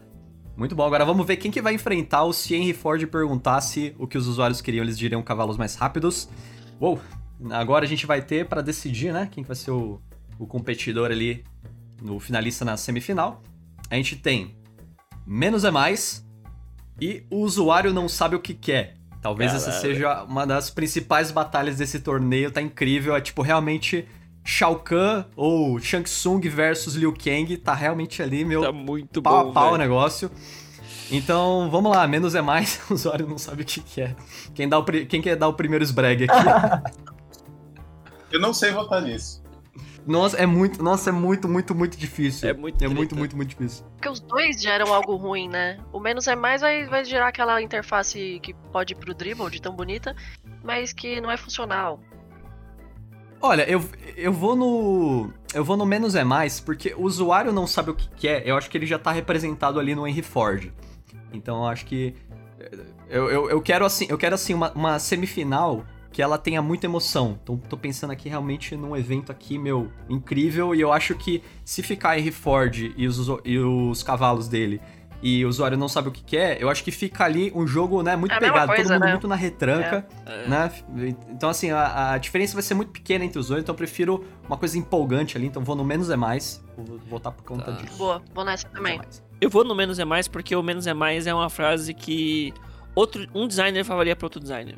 É, é, eu vejo que essa pessoa tem uma. Deve ter alguma. Deve ter estudado, ou lido, ou visto alguma coisa sobre design, ou visto algum artigo no Medium que fala que menos é mais. E essa pessoa pegou isso pra vida dela. E eu acho que ela conhece muito de design. Tem uma prepotência ali. Apesar que o usuário Sim. que não sabe o que que é também tem uma puta prepotência. Mas eu acho que o menos é mais tem um. tem- é mais designer falando isso, sabe? Eu vejo um designer falando muito isso. Ainda mais se for um diretor de arte. Diretor de arte fala isso. Puta, diretor de arte falaria isso facilmente, Com velho. certeza. E eu odeio diretor de arte, então menos é mais. Eu história com o diretor de arte, falou menos é mais, ele ainda usou a frase. Você pode perceber que o site mais visitado do mundo só tem dois elementos de interface: um campo de busca. Ai, cara, que sonho. Ai. É isso, velho. Caralho. Leandro, você vai no. Você vai no menos é mais? Eu vou no menos é mais porque eu já vi essa frase. Eu vi o- essa justificativa que eu acabei de falar pra justificar o menos é mais. E esse dia foi um dia muito triste na minha É, vida. eu já, já, já tive que rebater. Já tive que rebater isso. Frota, qual que você vai? menos é mais. Eu quero, eu quero que o final seja uma luta, uma luta extraordinária, que seja um, um Rock Balboa versus Ivan Drago, assim. Então, Mano, quem sobrou não tem como. Vai ser uma luta em- é isso, é isso. Menos é mais, não tem como, e, e eu acho que a hora que, que, que essa questão do menos é mais, ela. Com quem ela tá lutando ali, que é, que é o usuário não sabe o que, que é, ela entra na- no, no do Henry Ford, que nem vocês falaram. Então, cara, bora seguir, bora seguir. Acho que falta Dani? Só? Eu vou de menos é mais também, pelo mesmo motivo. O usuário não sabe o que é, já tá representado ali. O Henry Ford encompassa tudo isso. Pô. Show de bola. Então a gente já tem a primeira, a primeira luta aqui da semifinal, que vai ser incrível. Nossa, vai, Vai não tô nem boa, vendo, velho. Os bilhetes já devem estar tudo esgotados já Eu agora. vou dizer que a batalha entre Henry Ford e Apple e LG foi muito emocionante. Eu tô- Foi Foi muito emocionante. Nossa, Foi. Foi a luta do foi ano. Se fosse tipo uma- um, um torneio que nem ali do, do Dragon Ball, meu, o ringue já tá todo explodido já. É. Com certeza. Com certeza. Vamos para a última rodada então, das quartas de final. Então vai ser design emocional versus responde a minha pesquisa lá. Nossa. Esse daqui, esse daqui também é uma, uma boa de uma luta. Talvez não seja tão forte quanto a anterior, mas é uma luta muito boa. Eu vou deixar o, o responde minha pesquisa lá porque realmente é, é a imaturidade de lidar com pesquisa ou como analisar um dado ou como interpretar um ou como construir uma pesquisa é uma coisa que me dá muito gatinho. Então eu vou deixar meu voto em responde minha pesquisa lá. Acho que as pessoas têm que se consci- conscientizar mais sobre como fazer ou não fazer uma pesquisa. Então, Puta. infelizmente, design emocional acho que vai ficar. Cara, design emocional mexe mais comigo. Eu acho que os argumentos que o Frota e a Dani deu no, no última. Na última batalha mexendo comigo. Design emocional até o fim. Até o fim. Até o fim. Cara, eu, eu tô, eu tô preocupado realmente também com essas duas, porque eu, eu, eu tô pensando aqui qual seria, qual das duas a gente consegue, é, usa- usando a cabeça de designer, qual das duas a gente consegue evitar que se torne um monstro, né? Ou como, sei lá, como o Scroll Infinito, por exemplo. Então, tô aqui na dúvida. Eu- eu- a- a- a- o design emocional, eu acho que ele tá no caminho que justamente por tocar no emocional, ele, velho, ele, ele vai virar um Ele monstro. emociona. Ele emociona. Ele passar, ele vai lutar com outro, outro monstro emocional, que é o Bonito Sexy Delight. E eu acho que a, o Responde a minha pesquisa lá, ele, ele começa a. Ele come, eu acho que a gente ainda tem. Ele tá num caminho já todo fudido, onde, tipo, cara, nossa, a pessoa entra em design e a primeira coisa, não, pesquisa quantitativa é formulário, é você mandar formulário e é você mandar o formulário no zap. Manda no zap pra galera. Nossa. Então, eu, eu tô muito na dúvida ainda. Eu queria ouvir, eu queria ver vocês votando pra eu saber tomar a minha decisão aqui. ó. Não, não, não, não tem meio termo não, velho. Ou você vota ou você vota. Acabou. Não tem que ter parcialidade. Aqui é luta, é sangue, a gente quer ver sangue. Ó, só quero fazer um, um comentário é, defendendo aqui né, o meu ódio pelo Responde Minha Pesquisa Lá. É, que realmente, assim, o, eu fiquei emocionado ali com, com, essa, com, com esse termo, né? Que eu acho que ele tá mais na boca das pessoas. Né? Isso aí, o designer ele quer saber de poucas coisas hoje e Responde Minha Pesquisa Lá é uma delas. E design emocional acho que ainda não tá tanto assim, né? Ainda não é, É. tanto todo mundo que se expõe De- falando, ah, eu tô fazendo um design emocional aqui. Mas Responde Minha Pesquisa Lá é de É praxe. É basicamente aí uma epidemia. pessoa- eu acho que se a galera usa mais, eu acho que. E, e ele ganhar, vamos, olha, já, já lançando aqui, mas se, Olá. se Responde Minha Pesquisa lá ganhasse e ele fosse banido, eu acho que seria um ótimo banimento aí pra, pra todo mundo que tá ouvindo. Então, eu vou, vou votar nele, vou votar nele. Responde Minha Boa. Pesquisa lá. É isso aí. Não tem meio termo não, velho. Nada de cima do muro. Tami, fala aí, Tami. Cara, essa dupla tá difícil mesmo, né? Porque são coisas bem distintas. Eu, eu fico mais inclinada a votar no design emocional, porque eu acho ele bem problemático se a gente pensa nos desdobramentos que isso vai ter no futuro próximo. Eu acho que ia ser interessante a gente discutir isso pensando ali no bonito Sexy Delight. Mas de fato eles são bem parecidos. Eu acho que seria interessante só pra gente destrinchar algumas diferenças aí sobre quanto é difícil, né? Até porque você tem um livro chamado Design Emocional por um cara figurão como o Don Norman e tal. E aí, como é que a gente vai colocar essas duas coisas juntas, né? O design emocional e o bonito sexy delight, tipo, parecem que são coisas complementares. Então, como é que a gente vai convencer as pessoas de que bonito sexy delight é uma merda, se design emocional for uma coisa que a gente acha que é boa, né? Mas enfim, me antecipando a próxima chave. O Responde minha pesquisa lá, eu acho que ele é ruim, porque, né, tem todo o processo de como a gente tá coletando essa amostra, vai ficar enviesado. Mas por outro lado, eu vou passar pano aqui, hein? Por outro lado, às vezes a gente, como designer, né, nem tanto como pesquisador, mas mais como designer, a gente distribui essas pesquisas nos grupos de design. Só que a gente é todo mundo usuário no final, né? Então, se essa pesquisa estiver bem, bem feita, se ela estiver bem formatada, se as perguntas que estão feitas ali estiverem bem planejadas, mesmo uma pessoa que é designer pode responder. Mesmo a pessoa que é designer, ela também é usuário, por exemplo, se a gente fizer uma pesquisa sobre conteúdo de entretenimento, sei lá. Todo mundo consome entretenimento, certo? Então, mesmo sendo designers respondendo, se essa pesquisa estiver bem planejada, ela não vai ser um problema por si, ao contrário. Então, não sei. Ela vai ter enviesada pros heavy users, né? Sim, sim. Aí, aí é que tá, né? Vai de você olhar essa amostra que você coletou, separar, fazer essa análise e levando essas coisas todas em conta. Porque a real é, no mundo da pesquisa não existe pesquisa ideal. Ainda mais quando a gente fala de pesquisa dentro do mercado, né? Não no mundo acadêmico. Porque a gente vai fazendo as adaptações que a gente precisa fazer pra coisa sair do outro lado, né? Então a gente vai abrindo mão de algumas coisas às vezes e, e é isso. Então acho que por tudo isso o Responde a Minha Pesquisa não é tão nocivo assim, parece, pra mim. Então eu voto no design emocional. Design emocional. Nossa, tá, tá acirrado esse negócio aqui. Vai, Leandro e Dani agora. Eu vou de design emocional, porque quem, quem usa isso não tá nem fazendo pesquisa. Então eu acho que a pessoa acaba sendo, assim, prejudicial nesse sentido. Tipo, como você design emocional, né? Como você sabe que você tá causando aquela determinada emoção? Você tá, tipo, colocando. é, você tá fazendo um scan do cérebro da pessoa pra ver qual emoção que ela tá sentindo? Não, né? Então é, acaba sendo mais prejudicial, eu acho, em muitos aspectos. O responde a minha pesquisa lá, você provavelmente só vai ter dados ruins no final. E vai tomar decisões ruins com base nisso, você que vai conviver com as consequências disso.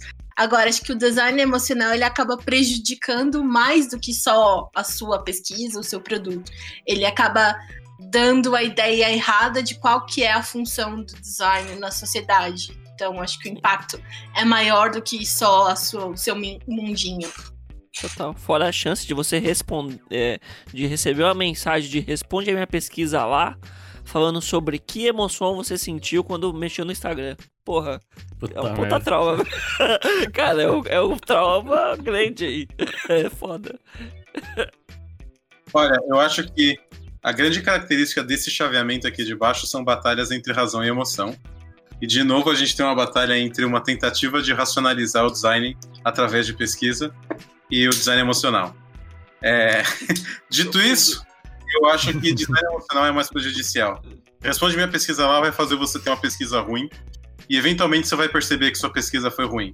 Agora, o design emocional é uma tentativa de achar que você vai colocar um- alguns elementos de interface em um produto que vai despertar uma reação visceral na pessoa. E são pouquíssimos, pouquíssimas, pouquíssimas às vezes na sua vida que você vai ter um produto digital que desperta uma reação visceral tão grande. Tanto que a gente consegue contar, a gente consegue contar várias anedotas de produtos que fez a gente ter essa reação visceral, porque são, eles são raros. A maioria dos produtos que a gente usa no nosso dia a dia não é emocional, a gente só usa de maneiras extremamente pragmáticas. É claro que é visceral. Tipo, usar um aplicativo de banco me deixa puto da cara. É extremamente visceral. É, é isso. então, beleza. Então, meu, design emocional é que essas chaves de baixo é que a gente já tá vendo que a- as emoções estão sobressaindo, então vai ser realmente aí uma semifinal emocionante. E agora vamos, nossa, vamos pra semifinal, cara, tá ficando, tá chegando no final. Olha, tô ficando apreensivo, cara, tô ficando ansioso. Tô nervoso, eu tô nervoso. Só pedrada, entendeu? Só gente com maldade, né? Não tem bobo aqui. Vamos então agora pra primeira. Nossa, primeira semifinal. O que, que a gente vai fazer agora? Se Henry Ford perguntasse o que os usuários queriam, eles queriam. Eles diriam cavalos mais rápidos. é muito bom falar isso. É. Eu ent- eu entendo por que que as pessoas falam tanto, porque é muito bom, cara. É, menos é mais. Então, assim, a gente vê que é uma, é uma dicotomia até no formato, né? Um é tão grande, tão extenso, e o outro ele é tão econômico, tão pequeno. Menos é mais. Então vai ser interessante É um ver. 80-20, não, 80-20 aí, não para. Exatamente. É, eu acho que aí já, já entra um dilema, porque se você votar em menos é mais, você vai estar concordando com esse termo e vai estar aceitando esse termo. Por isso eu voto em Henry Ford.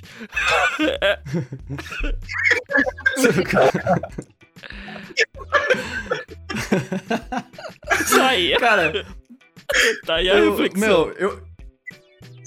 Eu vou votar, eu vou votar no, no menos é mais.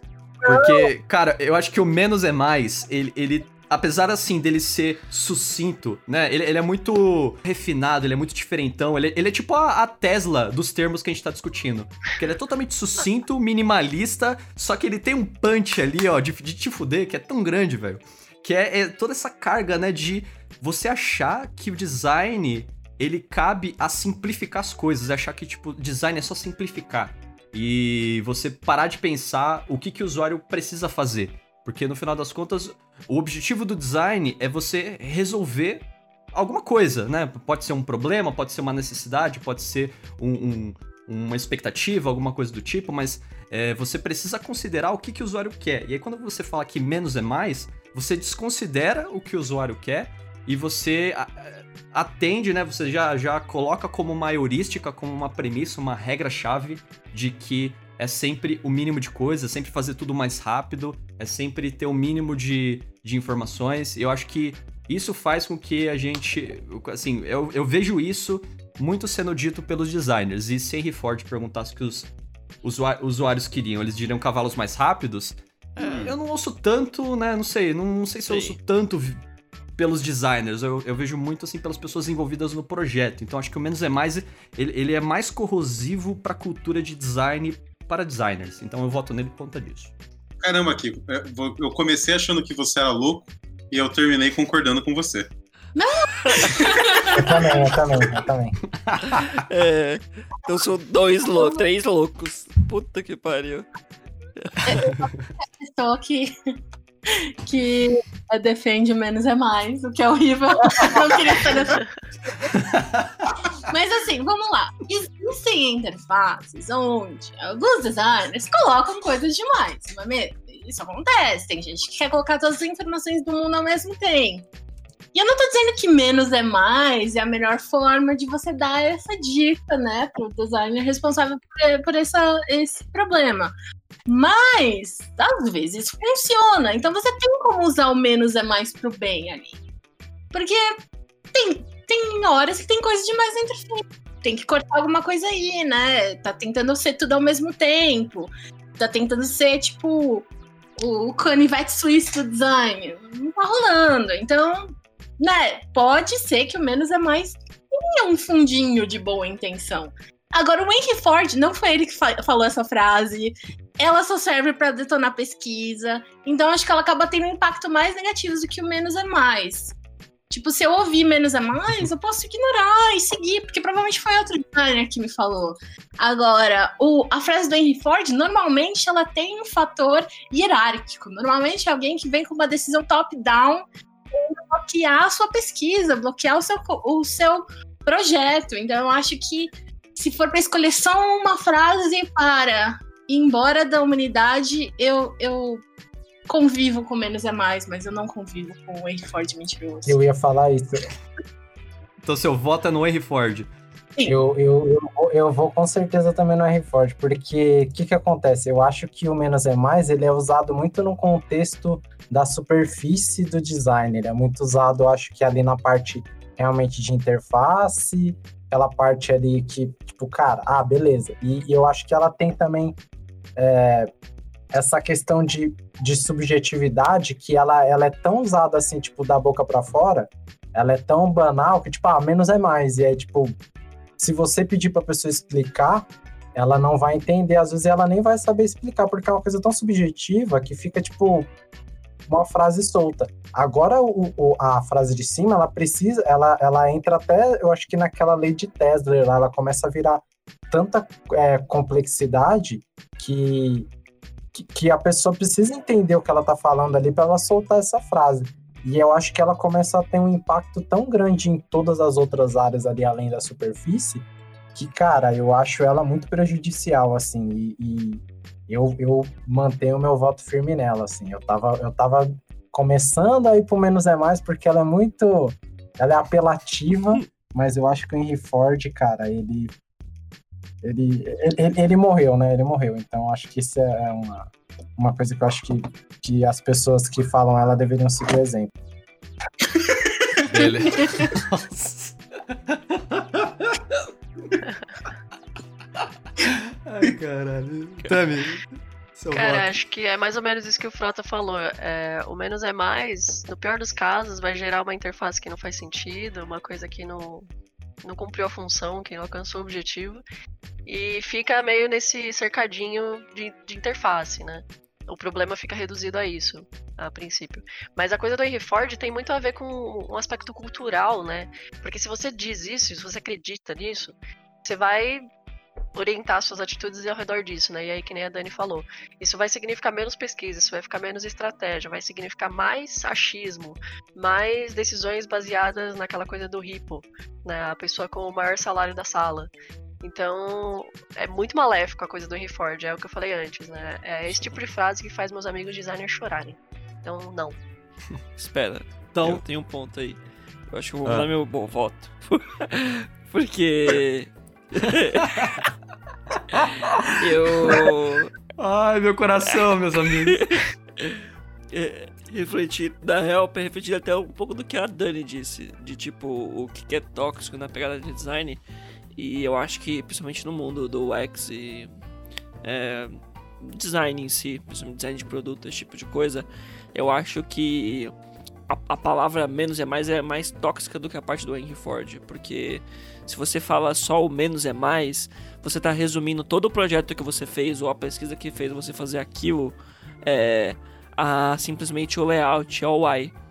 E você reduzir todo o seu trabalho num UI e falar que, tipo, não, puta, eu sei que você fez isso por causa disso, sei lá o que, mas, meu, não dá. Eu acho que é menos é mais. É, A pessoa que fala isso não tem argumento, só tem um argumento estético. Ela não tá considerando nada sobre a pesquisa e sobre o que foi considerado para você tomar essa decisão de design.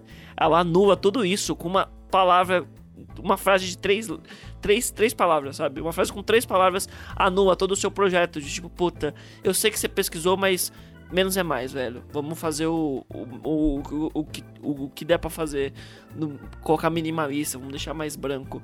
Eu acho que ela ofende mais o trabalho e o processo de um designer. Porque eu acredito, pelo menos, que se um designer tomou a decisão e teve um processo coerente pra colocar aquilo ali, é porque deve ter um porquê. Se tem um porquê e vem alguém que coloca menos é mais, ele destrói os seus porquês e remove aquilo. E talvez você não, não atinja o seu, o seu objetivo final. Por isso, menos é mais é o meu voto. Mas eu acho que a pessoa que falou menos é mais, muitas vezes ela tá se expressando mal. Ela tem alguma coisa que tá incomodando ela e ela não sabe dizer, ela vê um excesso de informação. E daí isso normalmente pode ser combatido. Você pergunta pra pessoa por que você acha que menos é mais? O que que tá sobrando aqui? E isso pode levar a uma discussão produtiva. Ah, eu acho que esse determinado elemento não faz sentido nesse contexto, porque pode levar a um, usar outra buzzword, overload cognitivo ou algo assim. É, então, o menos é mais, ele pode ser uma frase ruim, mas que pode te levar a uma discussão produtiva. Já, e sem contar que, tipo, se as pessoas é, não pensam como o primeiro caso, né? Se elas é, sabem que, tipo. Ai, elas. Se elas não seguem esse conceito do Henry Ford, elas provavelmente vão fazer uma pesquisa depois. Então, tá, chegou a essa conclusão que, que menos é mais, mas depois, se você fizer uma pesquisa de usabilidade ou algo assim, você vai encontrar esse erro do menos é mais e você vai corrigir o que está faltando ali. Já no, no caso ao contrário, se você não fizer a pesquisa, se você não fizer o teste e tudo mais, é, você nunca vai encontrar esse erro. Então, por mais que tenha essa mentalidade ruim do, do menos é mais, você nunca vai saber. Então, tipo, se for pra escolher uma coisa pra ir embora do mundo, pra mim é esse pensamento do Henry Ford, porque eu não consigo pensar em nenhuma discussão produtiva que sairia dessa frase. Sabe o que eu fico pensando? Sabe o que eu fico pensando? Tipo, o, quando você fala que o Henry Ford, é, se ele perguntasse pros usuários o que eles queriam, eles diriam cavalos mais rápidos. Esse cavalo mais rápido, você pensa que esse cavalo mais rápido ele precisa se alimentar, ele precisa se hidratar. E do que, que ele se hidrata? Ele se hidrata de lágrimas de designers. Eu acho que eu fiquei muito tocado com o que a Tami falou. Eu consigo sentir é, os designers sofrendo porque as pessoas que estão usando esse argumento elas estão usando para, tipo, fuder a pesquisa dos outros e não viabilizar, sabotar isso. Então eu vou mudar meu voto. Vou colocar aqui em Henry Ford, cinco votos. Virou, virou, vira, vira. Virou chocolate. Os cavalos se alimentam de ódio. Meu Deus. Então, meu, nossa. Que, nossa, que disputa, que disputa. A gente Muito achava boa. que os cavalos Caralho, iam, muito boa. iam desistir da luta, mas É isso, eu sou cavalos. não desistem nunca. Cavalos brasileiros não desistem nunca. Exatamente. Então, Henry Ford e os cavalos foram pra final. Nossa, agora vamos vamos pra semifinal, vamos ver quem que vai desafiar aqui Henry Ford, né, que não foi ele que falou, mas tudo bem. É uma, é uma luta aqui muito emocionante, também muito emotiva. A gente fica muito tocado aqui com essa batalha. Vamos ver o que, que vai acontecer, né? O que, que o público vai achar, os nossos inquisidores aqui. Então, design emocional versus bonito sexy delight. Uou, isso aqui é tipo o Goku versus Vegeta. São dois É que, meu, atuam com as mesmas habilidades, mesmas técnicas, têm um potencial gigantesco e.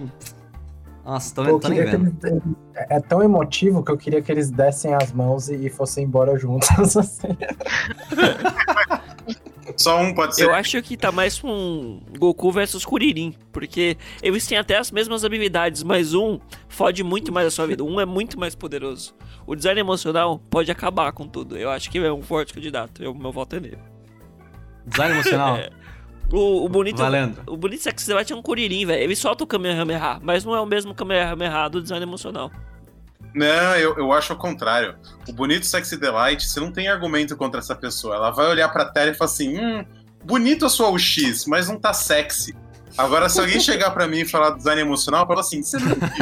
E aí, se a pessoa não leu o livro, fala assim: então lê o livro pra gente ter, ter uma base pra conversar. E se ela leu o livro, aí a gente pode debater sobre coisas que tem no livro que às vezes não é, mas quando, às vezes não é tão real. Agora, o bonito Sex Delight eu não tenho um argumento para ir contra isso, porque a pessoa vai invalidar todo um trabalho que foi feito pelo, pelo X ao falar assim, sua interface não tá sexy. Eu acho que o que, o que alimenta o que alimenta o design emocional é o conceito de bonito, sexy delight. Entendeu? Exatamente. Por isso que não é uma batalha de Goku versus Kuririn, mas seria tipo Goku versus Gohan. Então, o bonito Sexy Delight, ele, de certa forma, ele dá origem a, ao que as pessoas, né, colocam ali como design emocional. Não é isso que o, o Norman falava, mas eu acho que o problema do design emocional tá justamente nesse termo. É, ele sexy- contém o bonito sexy delight, né? O design emocional. Porque é isso, a pessoa pode chegar e falar, ah, essa interface aqui é bonita, mas não é sexy. E aí você fala, ok, passar bem. Mas ela fala, mas eu li isso no, no meu livro lá de design emocional, ou seja, ela pior ainda, se acha empoderada sobre aquela opinião que ela tá emitindo que não tem embasamento técnico efetivo, né, Pra validar ou invalidar o que tá sendo proposto. Eu quero uma experiência visceral, vai, que abrange a alma e, co e corrói todos os medos da pessoa quando ela abrir o nosso app. É isso que eu quero. O que, que você faz com essa informação, velho? Porra nenhuma, velho. Então, e a merda do design emocional é isso, né? Uma das maneiras de compreender ele errado é por essa lógica de ah, a coisa tem que ser bonita, tem que ser sexy, tem que, ser, tem que ter delight, pra que isso me gere algum tipo de gatilho visceral, emocional, whatever. Então, ele, se ele for entendido errado, né, a noção de design emocional vai dar um monte de insumo pra pessoa sair ah, usando esses, esses conceitos extremamente subjetivos pra validar ou não alguma coisa. Então, o- o Total. bonito Sexy Delight ele é um filho, né? um- uma, uma filial do design emocional, mas tudo isso é um horror. Então eu volto no design emocional.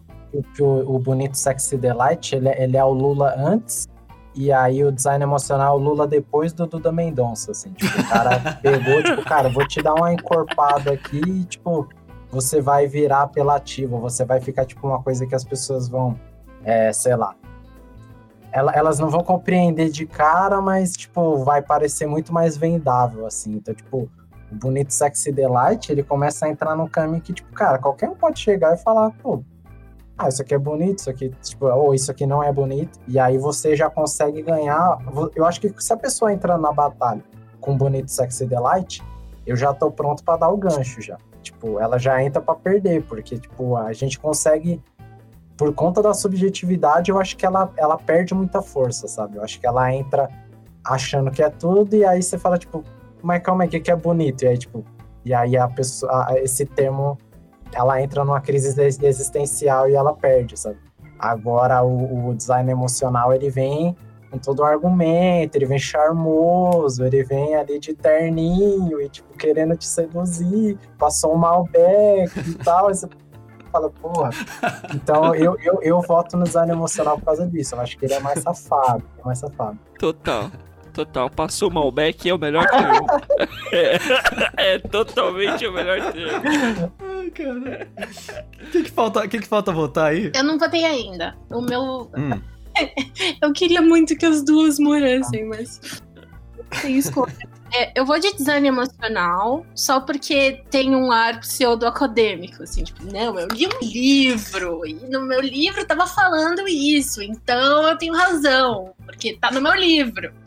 Então, acho que acaba sendo pior do que o bonito, que normalmente, né, vem da boca de todo mundo, assim, é o mais popular. O, o design emocional é o bonito que acha que tem um embasamento. Puta, agora eu acho que eu fiz cagado, eu acho que eu fiz cagado, porque eu acho que assim, é, eu acho que o design emocional, é, na verdade, assim, mais por conta do jogo, eu acho que o, que o- eu acho que o bonito Sexy Delight ele deveria ganhar, ele deveria passar pra gente matar ele, porque o design emocional ele, ele fica ainda no jogo para as pessoas continuarem usando e a gente continuar rebatendo, sabe? Porque se fosse para parar, é, fazer as pessoas pararem de falar sobre design emocional, eu acho que não ia ajudar tanto porque as pessoas iam continuar usando do jeito certo. Então, tipo, pensando no jogo, eu acho que o design emocional que deveria passar, né? Tipo, ele, ele é mais. é, Tipo, o, o design emocional é mais. É, é pior, mas eu acho que, tipo, se fosse para as pessoas pararem de falar, eu acho que o Bonito Sexy Delight é o que dá mais pra, tipo, parar agora, não é? Ou não? Ou eu tô confundindo agora? Eu concordo com o Frota. Eu acho que, tipo, se for pra gente obliterar uma palavra do vocabulário, cara, design emocional, por mais, por mais que ele seja mal utilizado e mal interpretado agora, você poderia re- rever isso e, e entender melhor o que, né, do, do que, que o Norman tava falando, usar com mais cautela. Eu acho que até alguns termos que a gente falou aqui no campeonato, que eles, meu, já foram muito é, muito perigosos no, no, passado, tipo disruptivo, que depois eles foram caindo em de, decadência, o tipo de uso. Então acho que eles saíram mostrar a mesma coisa, acho que ele, ele precisa amadurecer, né? Ainda, né, ainda tá, tá, tá meio jovem aí, meio imaturo. Eu acho que ele precisa amadurecer um pouquinho. Agora, Bonito Sexy Delight, ele não tem pra onde ir, sabe? Ele já chegou até o fundo do poço. então ele deveria morrer logo. O design emocional, ele ainda é um termo que existe de certa forma. Ele ainda existe o livro que tem um conteúdo embasado, saca? O problema é que muita gente acha que design emocional é dar um toquezinho pra pessoa sentir uma emoçãozinha quando usa o produto. E não é isso. É, o problema é que a pessoa acha que qualquer produto pode é, atingir esse nível visceral e tal, mas isso eu acho que dá pra, dá pra estudar. O bonito e sexy deleite é tipo, cara, não tem, não tem o que fazer quando alguém chega para mim e fala o seu projeto tá muito legal, mas não tá sexy. Eu acho que é uma redução do design de um jeito muito bizarro, sabe? Eu acho que é, é você reduzir o design a eu achar ele sexy. E isso é. para mim é mais prejudicial. Ah, eu acho. Eu concordo, eu quero trocar também. Tá, então vamos recontar, vamos recontar que ficou difícil aqui. A gente votou no que a gente acha pior, mas aí chegou na hora, eu falei, puta, não. Ó, eu, eu vou votar no, no Bonito Sexy Delight, o Leandro também. Quem? A Tami? Eu também. Eu também. Beleza. Eu Alguém também. mais? Eu vou de Sexy Delight, vocês me convenceram. Dodô. Caralho, velho. Eu vou ser o do contra. Eu acho que é mais. É mais fácil educar alguém que não conhece. Fala, porra, sexo não fala muito sobre isso. Do que alguém que já leu o livro e não conseguiu entender nada sobre o livro. Não vai ser eu que vai fazer essa pessoa entender. Então eu prefiro matar agora. Sabe? Porque a pessoa que fala bonito sexo delight, ela talvez não tenha uma noção tão, tão boa sobre o, o que, que é. E aí eu posso ensinar essa pessoa, é muito mais fácil. Agora, a, a galera que já leu o livro e entendeu, até leu o livro duas vezes, pô, é, você vai explicar e vai tipo. Vai parecer você com, tentando convencer as pessoas que cloroquina não funciona. As pessoas vão ficar, não, mas tem que ver que lá o Trump tá usando, então funciona. Mano, não faz sentido nenhum, não tem argumento nenhum. E aí acho mais difícil. Eu acho que eu vou com o meu design Eu acho que é o contrário, porque, tipo assim, que nem minha mãe, ela, ela defende a cloroquina, mas, tipo assim, ela nunca leu, sei lá, um- ela nunca entrou no ResearchGate e pesquisou cloroquina lá pra ler, sabe? Se ela tivesse feito isso, eu conseguiria, acho que, argumentar melhor com ela. Então, é, eu acho que é a mesma lógica. Tipo assim, se a pessoa chegou num nível onde ela, tipo, parou, leu um livro pra entender uma parada, tipo assim, beleza, eu, eu sei que vai ter aí o design emocional visceral que elas, ai não, mas eu me conectei com o livro, e aí, tipo, pô, eu aprendi isso, isso e aquilo. É, eu acho isso massa, mas eu acho que o nível de instrução, é, ele começa a ter uma. Come, a dá pra ter uma discussão saudável, que eu acho que é o que a Dani falou bastante, né, tipo, durante o episódio, que é tipo, cara, tem, tem coisas que elas são tão básicas, tão simplórias e, tipo, tão abstratas que até pra você ter uma discussão, velho, fica muito difícil, sabe? Agora, às vezes a pessoa chega num nível onde ela, tipo, beleza, você parou um pouquinho aqui, você pensou um pouquinho aqui, tipo, mano, você tá no caminho muito certo, mas, tipo, você desviou um pouco, sabe? Então, tipo, acho que pra retornar fica, fica mais fácil, não sei. É, eu boto fé, eu acho, eu acho que, tipo, eu concordo com você nesse ponto, mas eu tenho a impressão que, por exemplo, quando as pessoas leem no livro, principalmente no mercado de trabalho, elas querem aplicar o que elas viram no livro exatamente do jeito que tá no livro. E a vida real não funciona desse jeito. Tem um, outras situações, e eu acho mais difícil deseducar de tipo, tá bom, eu sei que o livro fala sobre isso, só ok. Você pode até ter entendido, mas você não vai aplicar isso pra todos os projetos. Eu não preciso fazer isso pro aplicativo do banco. Eu, eu, eu não preciso fazer isso pra todas as coisas. É, esse era o meu ponto. Mas tudo bem. Boa. Beleza, então, Bonito Sexy Delight passa 5 a 1 vai pra final. E essa final, essa final, nossa, fortes emoções. Fortes emoções. Eu, eu, vou, eu vou até, meu, vou até fazer, sei lá, um monólogo tipo Pedro Bial, assim, né? A gente viu, nossa, a gente viu tantos competidores fortíssimos, vários que a gente queria realmente obliterar. É, infelizmente, né, to- nem todos conseguem passar e ter a honra, né, de ser exterminado. Mas todos eles lutaram bravamente, todos eles mostraram o que veio, mostraram o seu potencial negativo. É, eu queria deixar aí, né, antes da gente entrar nessa final tão emocionante que a gente aguardou tanto, né, quero deixar uma, uma frase de uma filósofa que eu gosto muito, né, para vocês pensarem aí, manter na cabeça, é, que diz mais ou menos assim, né, abre aspas. É, não acho que quem ganhar ou quem perder, nem quem ganhar nem perder, vai ganhar ou perder. Vai todo mundo perder. Fecha aspas, Dilma Rousseff. Então, acho legal a gente manter isso aí na cabeça, né? Enquanto a gente tá. É, sempre, sempre bom pensar, né? Refletir sobre a vida, né? Enquanto a gente vê essa batalha final. Foi o E mantra agora desse vendo episódio, né? Foi Foi um o mantra.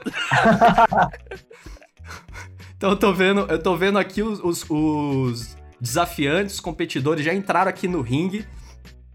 Tá realmente uma torcida muito, muito grande, muito forte aqui. Você tá Nossa, vendo isso aí, foda. Dodô? Tá foda. É, eu acho que. Fortes emoções, eu acho que.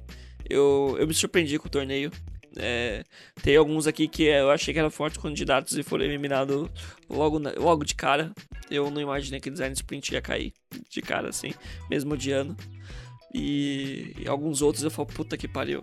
Fortes emoções, mas agora vai. É tudo ou nada.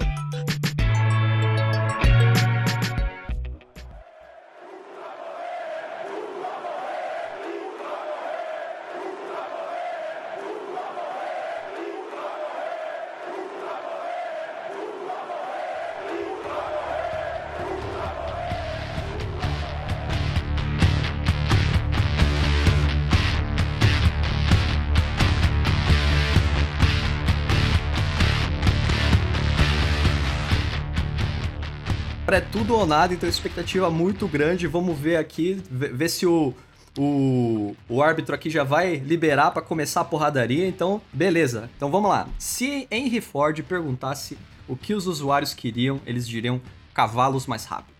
Versus bonito sexy delight. Então, meu, Olha, eu, eu já queria, eu já queria assim começar, eu já queria deixar um argumento aqui só pra vocês refletirem, tá? Só pra deixar aí, né, embaixo aqui uma carta virada pra baixo. Que assim, o bonito sexy delight, é, os designers, eles não usam assim diretamente, porque tá um negócio meio batido. Então pega mal você chegar e falar, porra, eu tô trabalhando isso aqui e, o meu intuito aqui é fazer esse redesign ser sexy, ser bonito, é deixar o, o, o Facebook bonito, né? Deixar o GitHub bonito. É, eu acho que essas- as pessoas não falam, os designers não falam isso por receio, porque sabem que, né, que vai receber uma, uma porrada logo de, de cara. Porém, esse é um pensamento que tá lá no fundo, porque daí quando ele vai trabalhar, né, as primeiras decisões de design são aquelas ali que ele considera estética, então vai desenhando, fica ali gastando, meu, duas horas refinando um componente, deixando ele bonitinho e tal, vendo referência no dribble. Por mais que ele não fale que ele tá priorizando um, um design sexy, bonito e, e que gere deleite, o esforço, o trabalho que ele tá fazendo ali, numa boa parte do tempo, é pra chegar nessas coisas. Então eu queria deixar essa cartinha aí virada Até pra baixo. completando isso que você falou, eu acho que o Bonito Sexy Delight ele tá muito. Ele anda muito em conjunto ali com aquele designer que fala assim: putz, tá legal, mas e se a gente fizer borda arredondada? Sabe? É. vai estar tá tudo bem ali, vai ficar mais sexy. Essa pessoa fala esse tipo de coisa. É, eu, eu acho que assim, a, a- a frase, a frase é, Bonito Sexy Delight, ela não é pronunciada, mas eu acho que a atitude, ela é muito bem é, proliferada, porque o que que acontece? Você entra aí, o cara vai fazer uma interface, o que, que ele faz? Fonte circular, que é a mesma lá da Airbnb, aí ele faz a bom- o cantinho arredondado, aí vem o neomorfismo e ele, nossa, que legal esse neomorfismo, pô. É, bacana, Shadowzinho. tal, Shadow, Põe, põe uma fontezinha com um contraste bem baixinho, pra ficar É, hora, que não Total, meu. Ô, gradiente, gradiente, gradiente. Eu, eu acho, eu acho que, ó, eu vou propor. Eu tava pensando numa coisa aqui, porque quando, quando, quando o, o Henry Ford ganhou do Menos é Mais, é, e, eu, e eu fiquei. Eu fiquei Que foi uma batalha, uma batalha uma sangrenta. batalha É, ferrada. passagem. Eu acho que essa foi a pior batalha do, do torneio e, para mim. E, e agora que chegou nesse, nessa, nessa final, eu queria fazer um propor uma, uma, uma alternativa aqui. Vai ter sangue, vai ter sangue, mas vai ser sangue em dobro. Eu acho que a gente poderia matar a frase do Henry Ford e matar a atitude do bonito Sexy Delight. Eu acho que daria pra exterminar essa frase do Henry Ford pra, pra vida, mas essa atitude de tipo, cara, você parar e só ficar fazendo coisa bonitinha, porque tipo, você escolheu uma fonte por quê? Você escolheu a fonte porque sempre que você entra lá no Dribble ou nos sites, é, mais das empresas, das big corps, eles estão usando essa fonte? Ou você pesquisou, você fez ali um benchmark, um desk research, você aprofundou e, tipo, cara, realmente usar essa fonte aqui é muito melhor. Então, acho que o comportamento do bonito sexy delight, ele é, ele é muito ruim, ele é muito nocivo. Mas a frase também. Então, tipo, eu, eu acho que é isso, assim, a pessoa falar esse bonito sexy delight, às vezes ele entra ali, se, se fosse só falar, é fácil argumentar e falar, tipo, cara, bonito é subjetivo.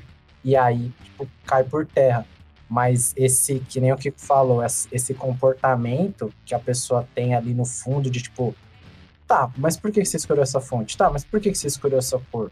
Tá, mas por que você fez isso? Então, tipo, eu acho que esse essa sensação profunda que tá ali no fundo, que às vezes a pessoa faz e, tipo, eu sei que entra, né, naquela discussão do designer artista, do cara que, tipo, não, mas você tem que deixar um pouquinho da sua marca, mas, cara, não é achando que, tipo, ah, beleza, o bonito importa e por isso que eu fiz desse jeito, tipo, cara, eu acho que não é assim, sabe? Então, eu, eu fiquei pensando, será que a gente conseguiria matar dois não, é um voto não, só. Escolhe. Tô sentindo um cheirinho de.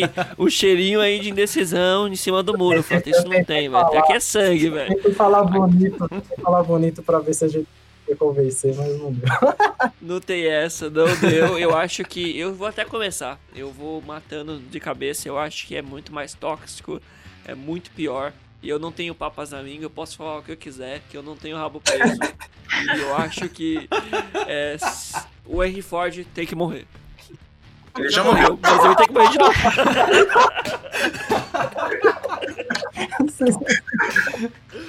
Ai, cara.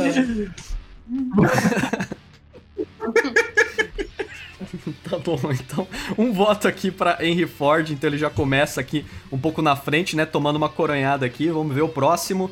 Pode ser, vamos ver, Leandro. É, quando alguém fala que quer que faz design pela beleza ou pelo por para ser sexy, uh, essa pessoa, quando ela começar a crescer na carreira de design, ela vai ver que nem sempre isso funciona.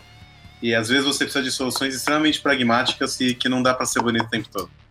Essa frase do se, Henry, se o Henry Ford perguntasse para os usuários o que eles queriam, eles queriam diriam cavalos mais rápidos.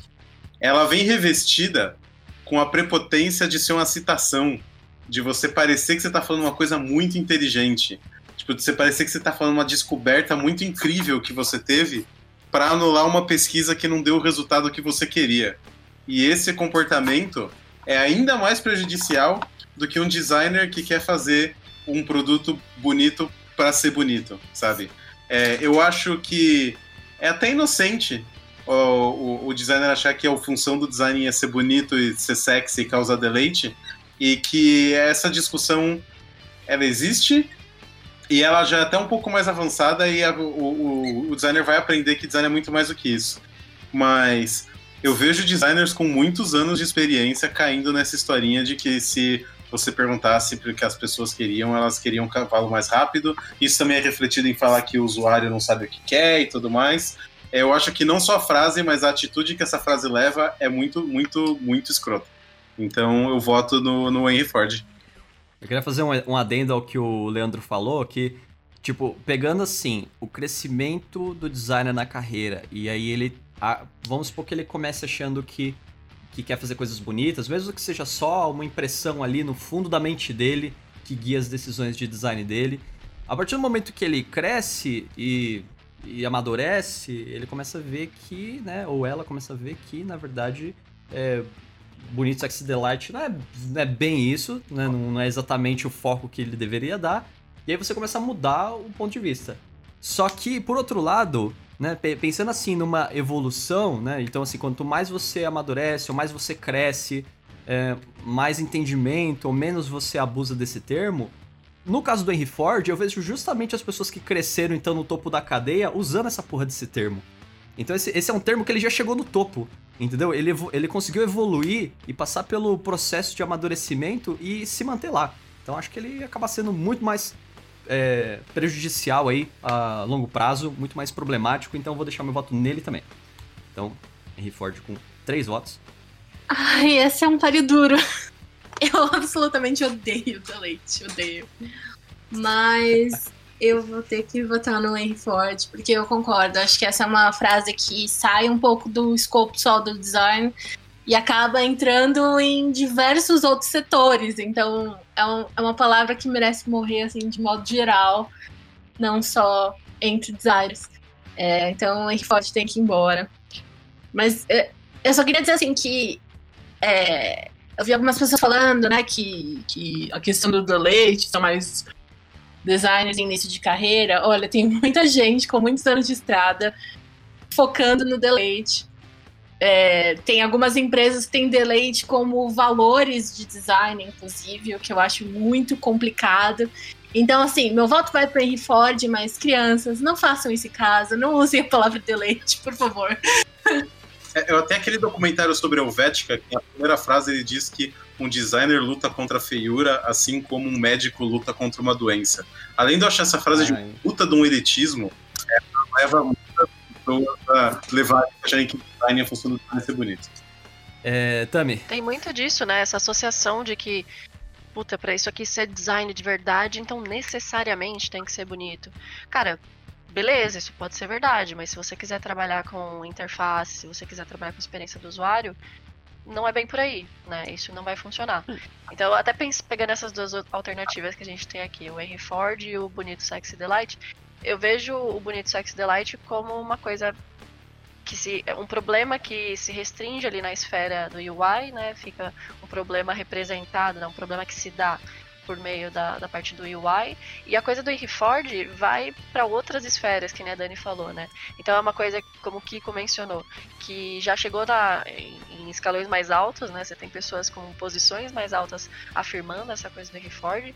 Isso é extremamente prejudicial, extremamente nocivo, porque tem a ver com a coisa da cultura, né? Se você acredita nisso, você vai operacionalizar todo o seu processo de estratégia e produto para essa lógica. E aí você vai deixar de fazer pesquisa, você vai passar em cima de resultados de pesquisa que apontam numa direção oposta do que você acha que devia estar tá fazendo e tudo mais.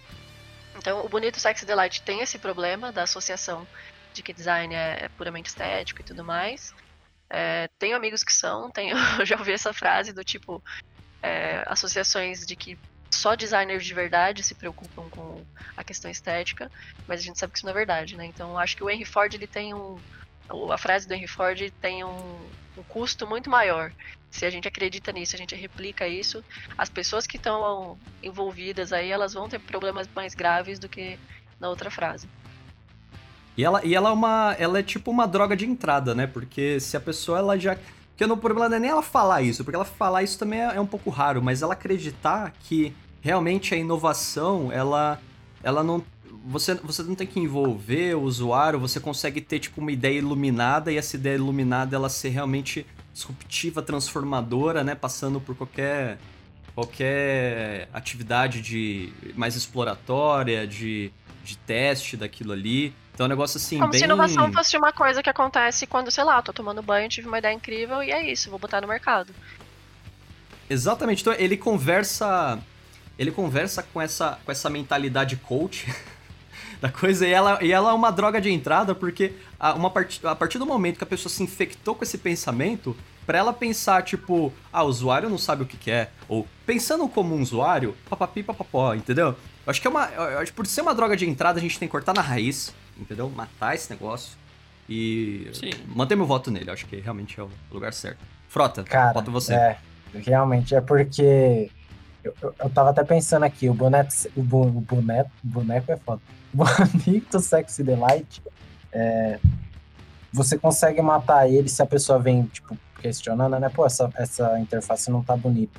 É, você consegue provas, você consegue argumentos com a pesquisa ou com qualquer ou com várias outras maneiras, outras técnicas de comprovar e de derrubar essa frase. Por mais que a gente odeie é, ouvir, né, e ser questionado por conta de algo super subjetivo, eu acho que a gente ouvindo ela a gente consegue ainda ter o gancho de tipo, cara, beleza, isso aqui é só a ponta do iceberg e tipo assim, cara, se você tá realmente preocupado com a beleza ou com algo do tipo, cara, é muito melhor a gente tá mostrando, você pode mostrar que não só a sua interface é bonita ou tipo ou as pessoas se sentem bem usando ela por conta de uma pesquisa, como você consegue mostrar que, cara, beleza, se isso aqui é um princípio para você ou algo que você acredita, a gente pode se preocupar com isso, mas ela não deve ser a única coisa e nem a primeira coisa.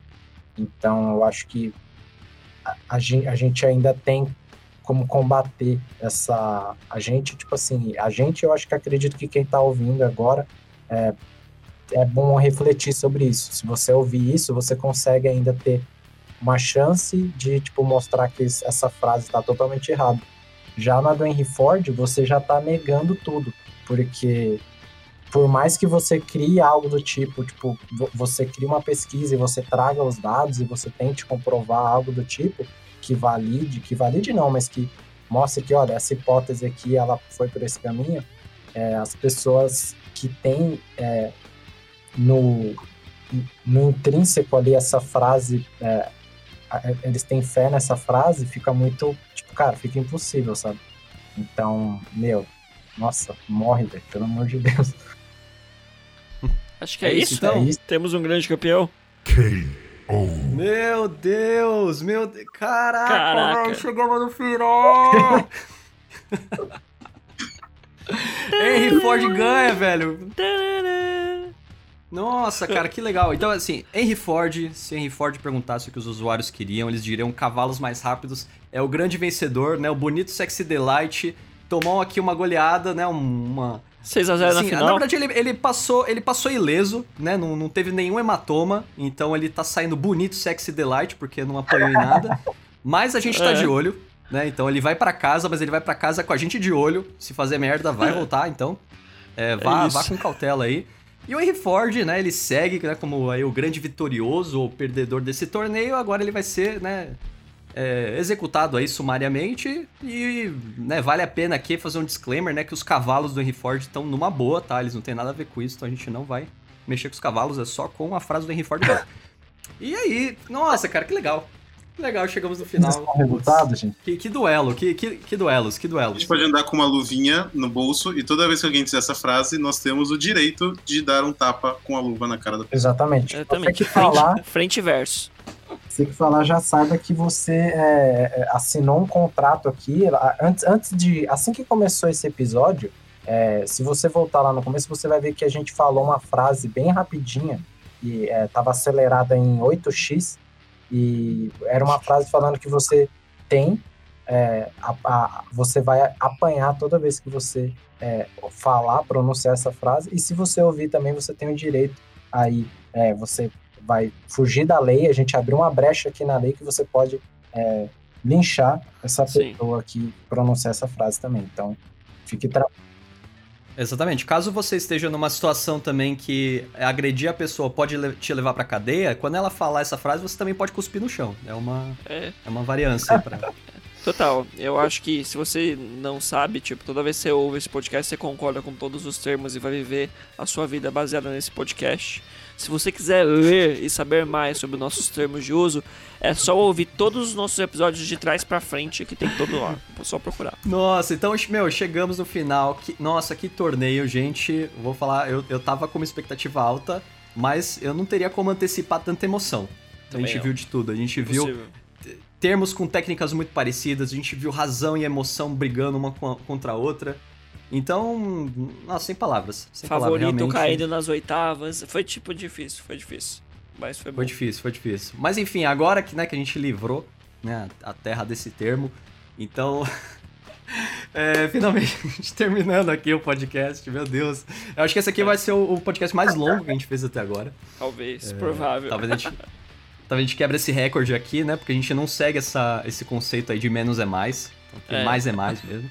É, é eu queria, eu queria então aqui, né, para encerrar, é, liberar um espaço aqui pro, pros participantes é, comentarem o que acharam, se quiserem deixar algum contato, é, algum jabá, coisas que vocês estão fazendo, fiquem à vontade.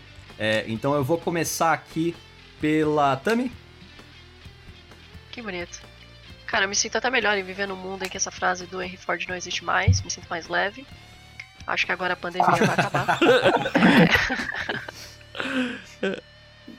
Ah, cara, quero agradecer, foi divertido pra caramba. Até falei pro Douglas lá, quando vocês me chamaram para participar aqui, eu dei uma olhada na, na listinha de palavras que estavam aí concorrendo a participar e já rachei o bico. Falei, puta, é isso mesmo, vamos fazer isso. Então foi legal pra caramba, valeu por chamar aí. E tamo aí para próximas. Muito bom. É, Leandro e Dani, fiquem à vontade também, para dar o, o alô aí de vocês, final. Tá? Uh, cara, eu estou muito feliz em viver no mundo em que ninguém mais vai usar essa frase. E futuras gerações vão ouvir esse podcast e nos agradecer, porque a gente salvou eles. E quem quiser falar comigo, eu, sou, eu uso bastante o Twitter, arroba lesão, é só ir lá.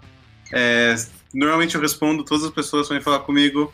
Se eu não tô online, provavelmente eu tô morto, é, porque eu tô online o tempo todo.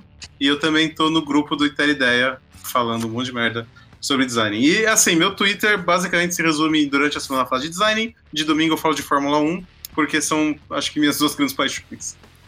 Eu queria dizer que foi um deleite participar desse podcast. Nossa. É, eu queria é, deixar uma mensagem para os ouvintes, né? Uma citação do, do ET Bilu. Busquem conhecimento. Muito importante. Daí, quem sabe, vocês vão, né? Usar esses termos de forma correta. Muito bom. É, frota? Nossa, gente, tô muito aliviado, de verdade. É, eu tava com uma puta dor nas costas aqui e, nossa, incrível como passou, assim, do nada, velho, de verdade. É, eu queria agradecer também o convite, foi muito massa, foi muito legal. Eu espero que todo mundo tenha curtido e dado muita risada. É, e, velho, aproveitar pedir para as pessoas ouvirem mais. E, cara, se você chegou até aqui, pelo amor de Deus, você não vai me sair daqui sem mandar esse podcast para todo mundo que você conhece na sua vida. Você precisa fazer isso pelo bem da humanidade que a gente acabou de fazer aqui. É o mínimo que você pode fazer pela gente. E. Pelas próximas pelas gerações, próximas né? gerações. E não só de designers. Eu falo assim, cara, ma- manda pro seu chefe, manda pra aquela galera. Fala assim, nossa, caramba, esse episódio é muito engraçado. E ela não vai saber que ali no, no subliminar tem aquela mensagem pra ela, entendeu? Então fica tranquilo, porque até se ela ouvir, ela já vai estar assinando os termos também do podcast e você vai poderá aí, é, felizmente, linchá-la em público. Então, queria deixar esse, esse recado e eu acho que é, quem quiser me encontrar, você, é, você provavelmente vai me encontrar, porque eu vou, eu vou estar em todas as redes sociais. Eu, eu sou tipo aquele, aquele episódio do Julius que, que, ele, entra, que, ele, que ele entra no sonho do cara e fala assim: Eu vou estar lá. Vou- então, provavelmente, se você não me viu ainda, você vai me ver e, e, e não fique com medo de, de trocar ideia, porque só chamar aí que a gente tá aí para agregar para a comunidade e acho que ia fazer até um convite bem rapidinho só para agora que eu tô como editor lá do UX Collective Brasil, se você tem um sonho de escrever ou se você gosta de, é, de design, de UX e quer compartilhar seu conteúdo, seus pensamentos, seus aprendizados com a comunidade, cara, fica aí aberto o convite, espero que você agregue e, e compartilhe muito é, com a comunidade. E eu vou estar lá para dar uma revisada e futuramente publicar artigos incríveis. Então, se você faz parte disso ou se você conhece alguém que escreve muito bem, que tem pensamentos ótimos, cara, é, incentiva ela a escrever e pede para ela entrar lá no, no X Collective Brasil e me enviar um e-mail que a gente vai é, olhar bem com carinho e futuramente publicar. Show de bola. Quando você entra numa rede social, você tem duas certezas absolutas é, com relação a ela. A primeira é que o Frota ele vai estar lá na rede social, qualquer uma que seja, e a segunda é que vai ter stories. Então É isso. você pode você pode realmente contar com isso, tá? É uma Exatamente. constante, não tem risco nenhum. Você pode realmente entrar lá É, e e um o caso ou outro, assim, que tipo, é, não dá, né? A rede social pode não ter story, mas o Frota vai estar lá. mas contem com isso. Exatamente. Pô, é, eu acho que eu queria agradecer vocês de novo por participarem do programa. E agradecer também a galera da Iteralend, que, tipo, meu, eles mandaram muitas, muitas frases pra gente aqui e fe- fez parte dessa nossa competição. Sem eles a gente não estaria aqui fazendo, nem gravando e nem com as frases. Então, meu, agradeço demais. Se você não participa ainda do Iteralend, cola lá. É quase um podcast por dia. É, se eu te falar, se eu falasse pra vocês que a gente deixou de gravar porque tá rolando tanto papo lá é, e tantas discussões bacanas que a gente falou, meu, já era, a galera já tá se auto-sobrevivendo, eu estaria mentindo. A gente não gravou um pouco por causa de preguiça e umas correrias da vida. Mas tá indo, é, a gente tá bem feliz, agradeço demais. Se você tiver alguma sugestão para algum episódio, alguma coisa, vocês podem mandar pra gente por e-mail, vai estar tá o link no post. Vai ter o grupo do Telegram também tá no post. Mas vocês também podem mandar pro Twitter, puta, não querem estar no grupo muito trampo. Vocês podem mandar pela hashtag. Essa é a minha sugestão para o papo semanal, por favor, vejam. Se não verem, é uma mancada tá? Só mandar por essa hashtag pro Twitter, arroba Itereideia, que a gente responde e traz essa pauta no próximo programa, beleza? Mais algum papo aí, Kiko? Não, é isso aí. Queria agradecer muito a, até a paciência né, do, dos, dos inquisidores aqui que acompanharam esse torneio até agora com a gente. É, queria também agradecer quem ouviu até agora. A gente tá um tempão aí sem, sem gravar podcast, então a gente fez aqui um podcastão gigante para compensar, né, esse tempo sem, sem episódio. Então espero que vocês tenham curtido bastante aí. Quem sabe é o primeiro, né? Primeiro torneio Sim. de talvez algum maior ainda, né? Imagina um torneio Total.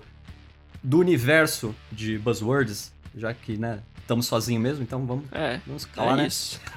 Não, brincadeira. Brincadeira, mas é, é, queria agradecer aí todo mundo que, que participou, os integrantes aqui. Fico muito feliz da participação de vocês, a paciência de vocês, quem ouviu também. É, compartilha isso daí com, com outras pessoas. Quando alguém falar do Henry Ford, você já dá aquela cuspidinha no chão ali.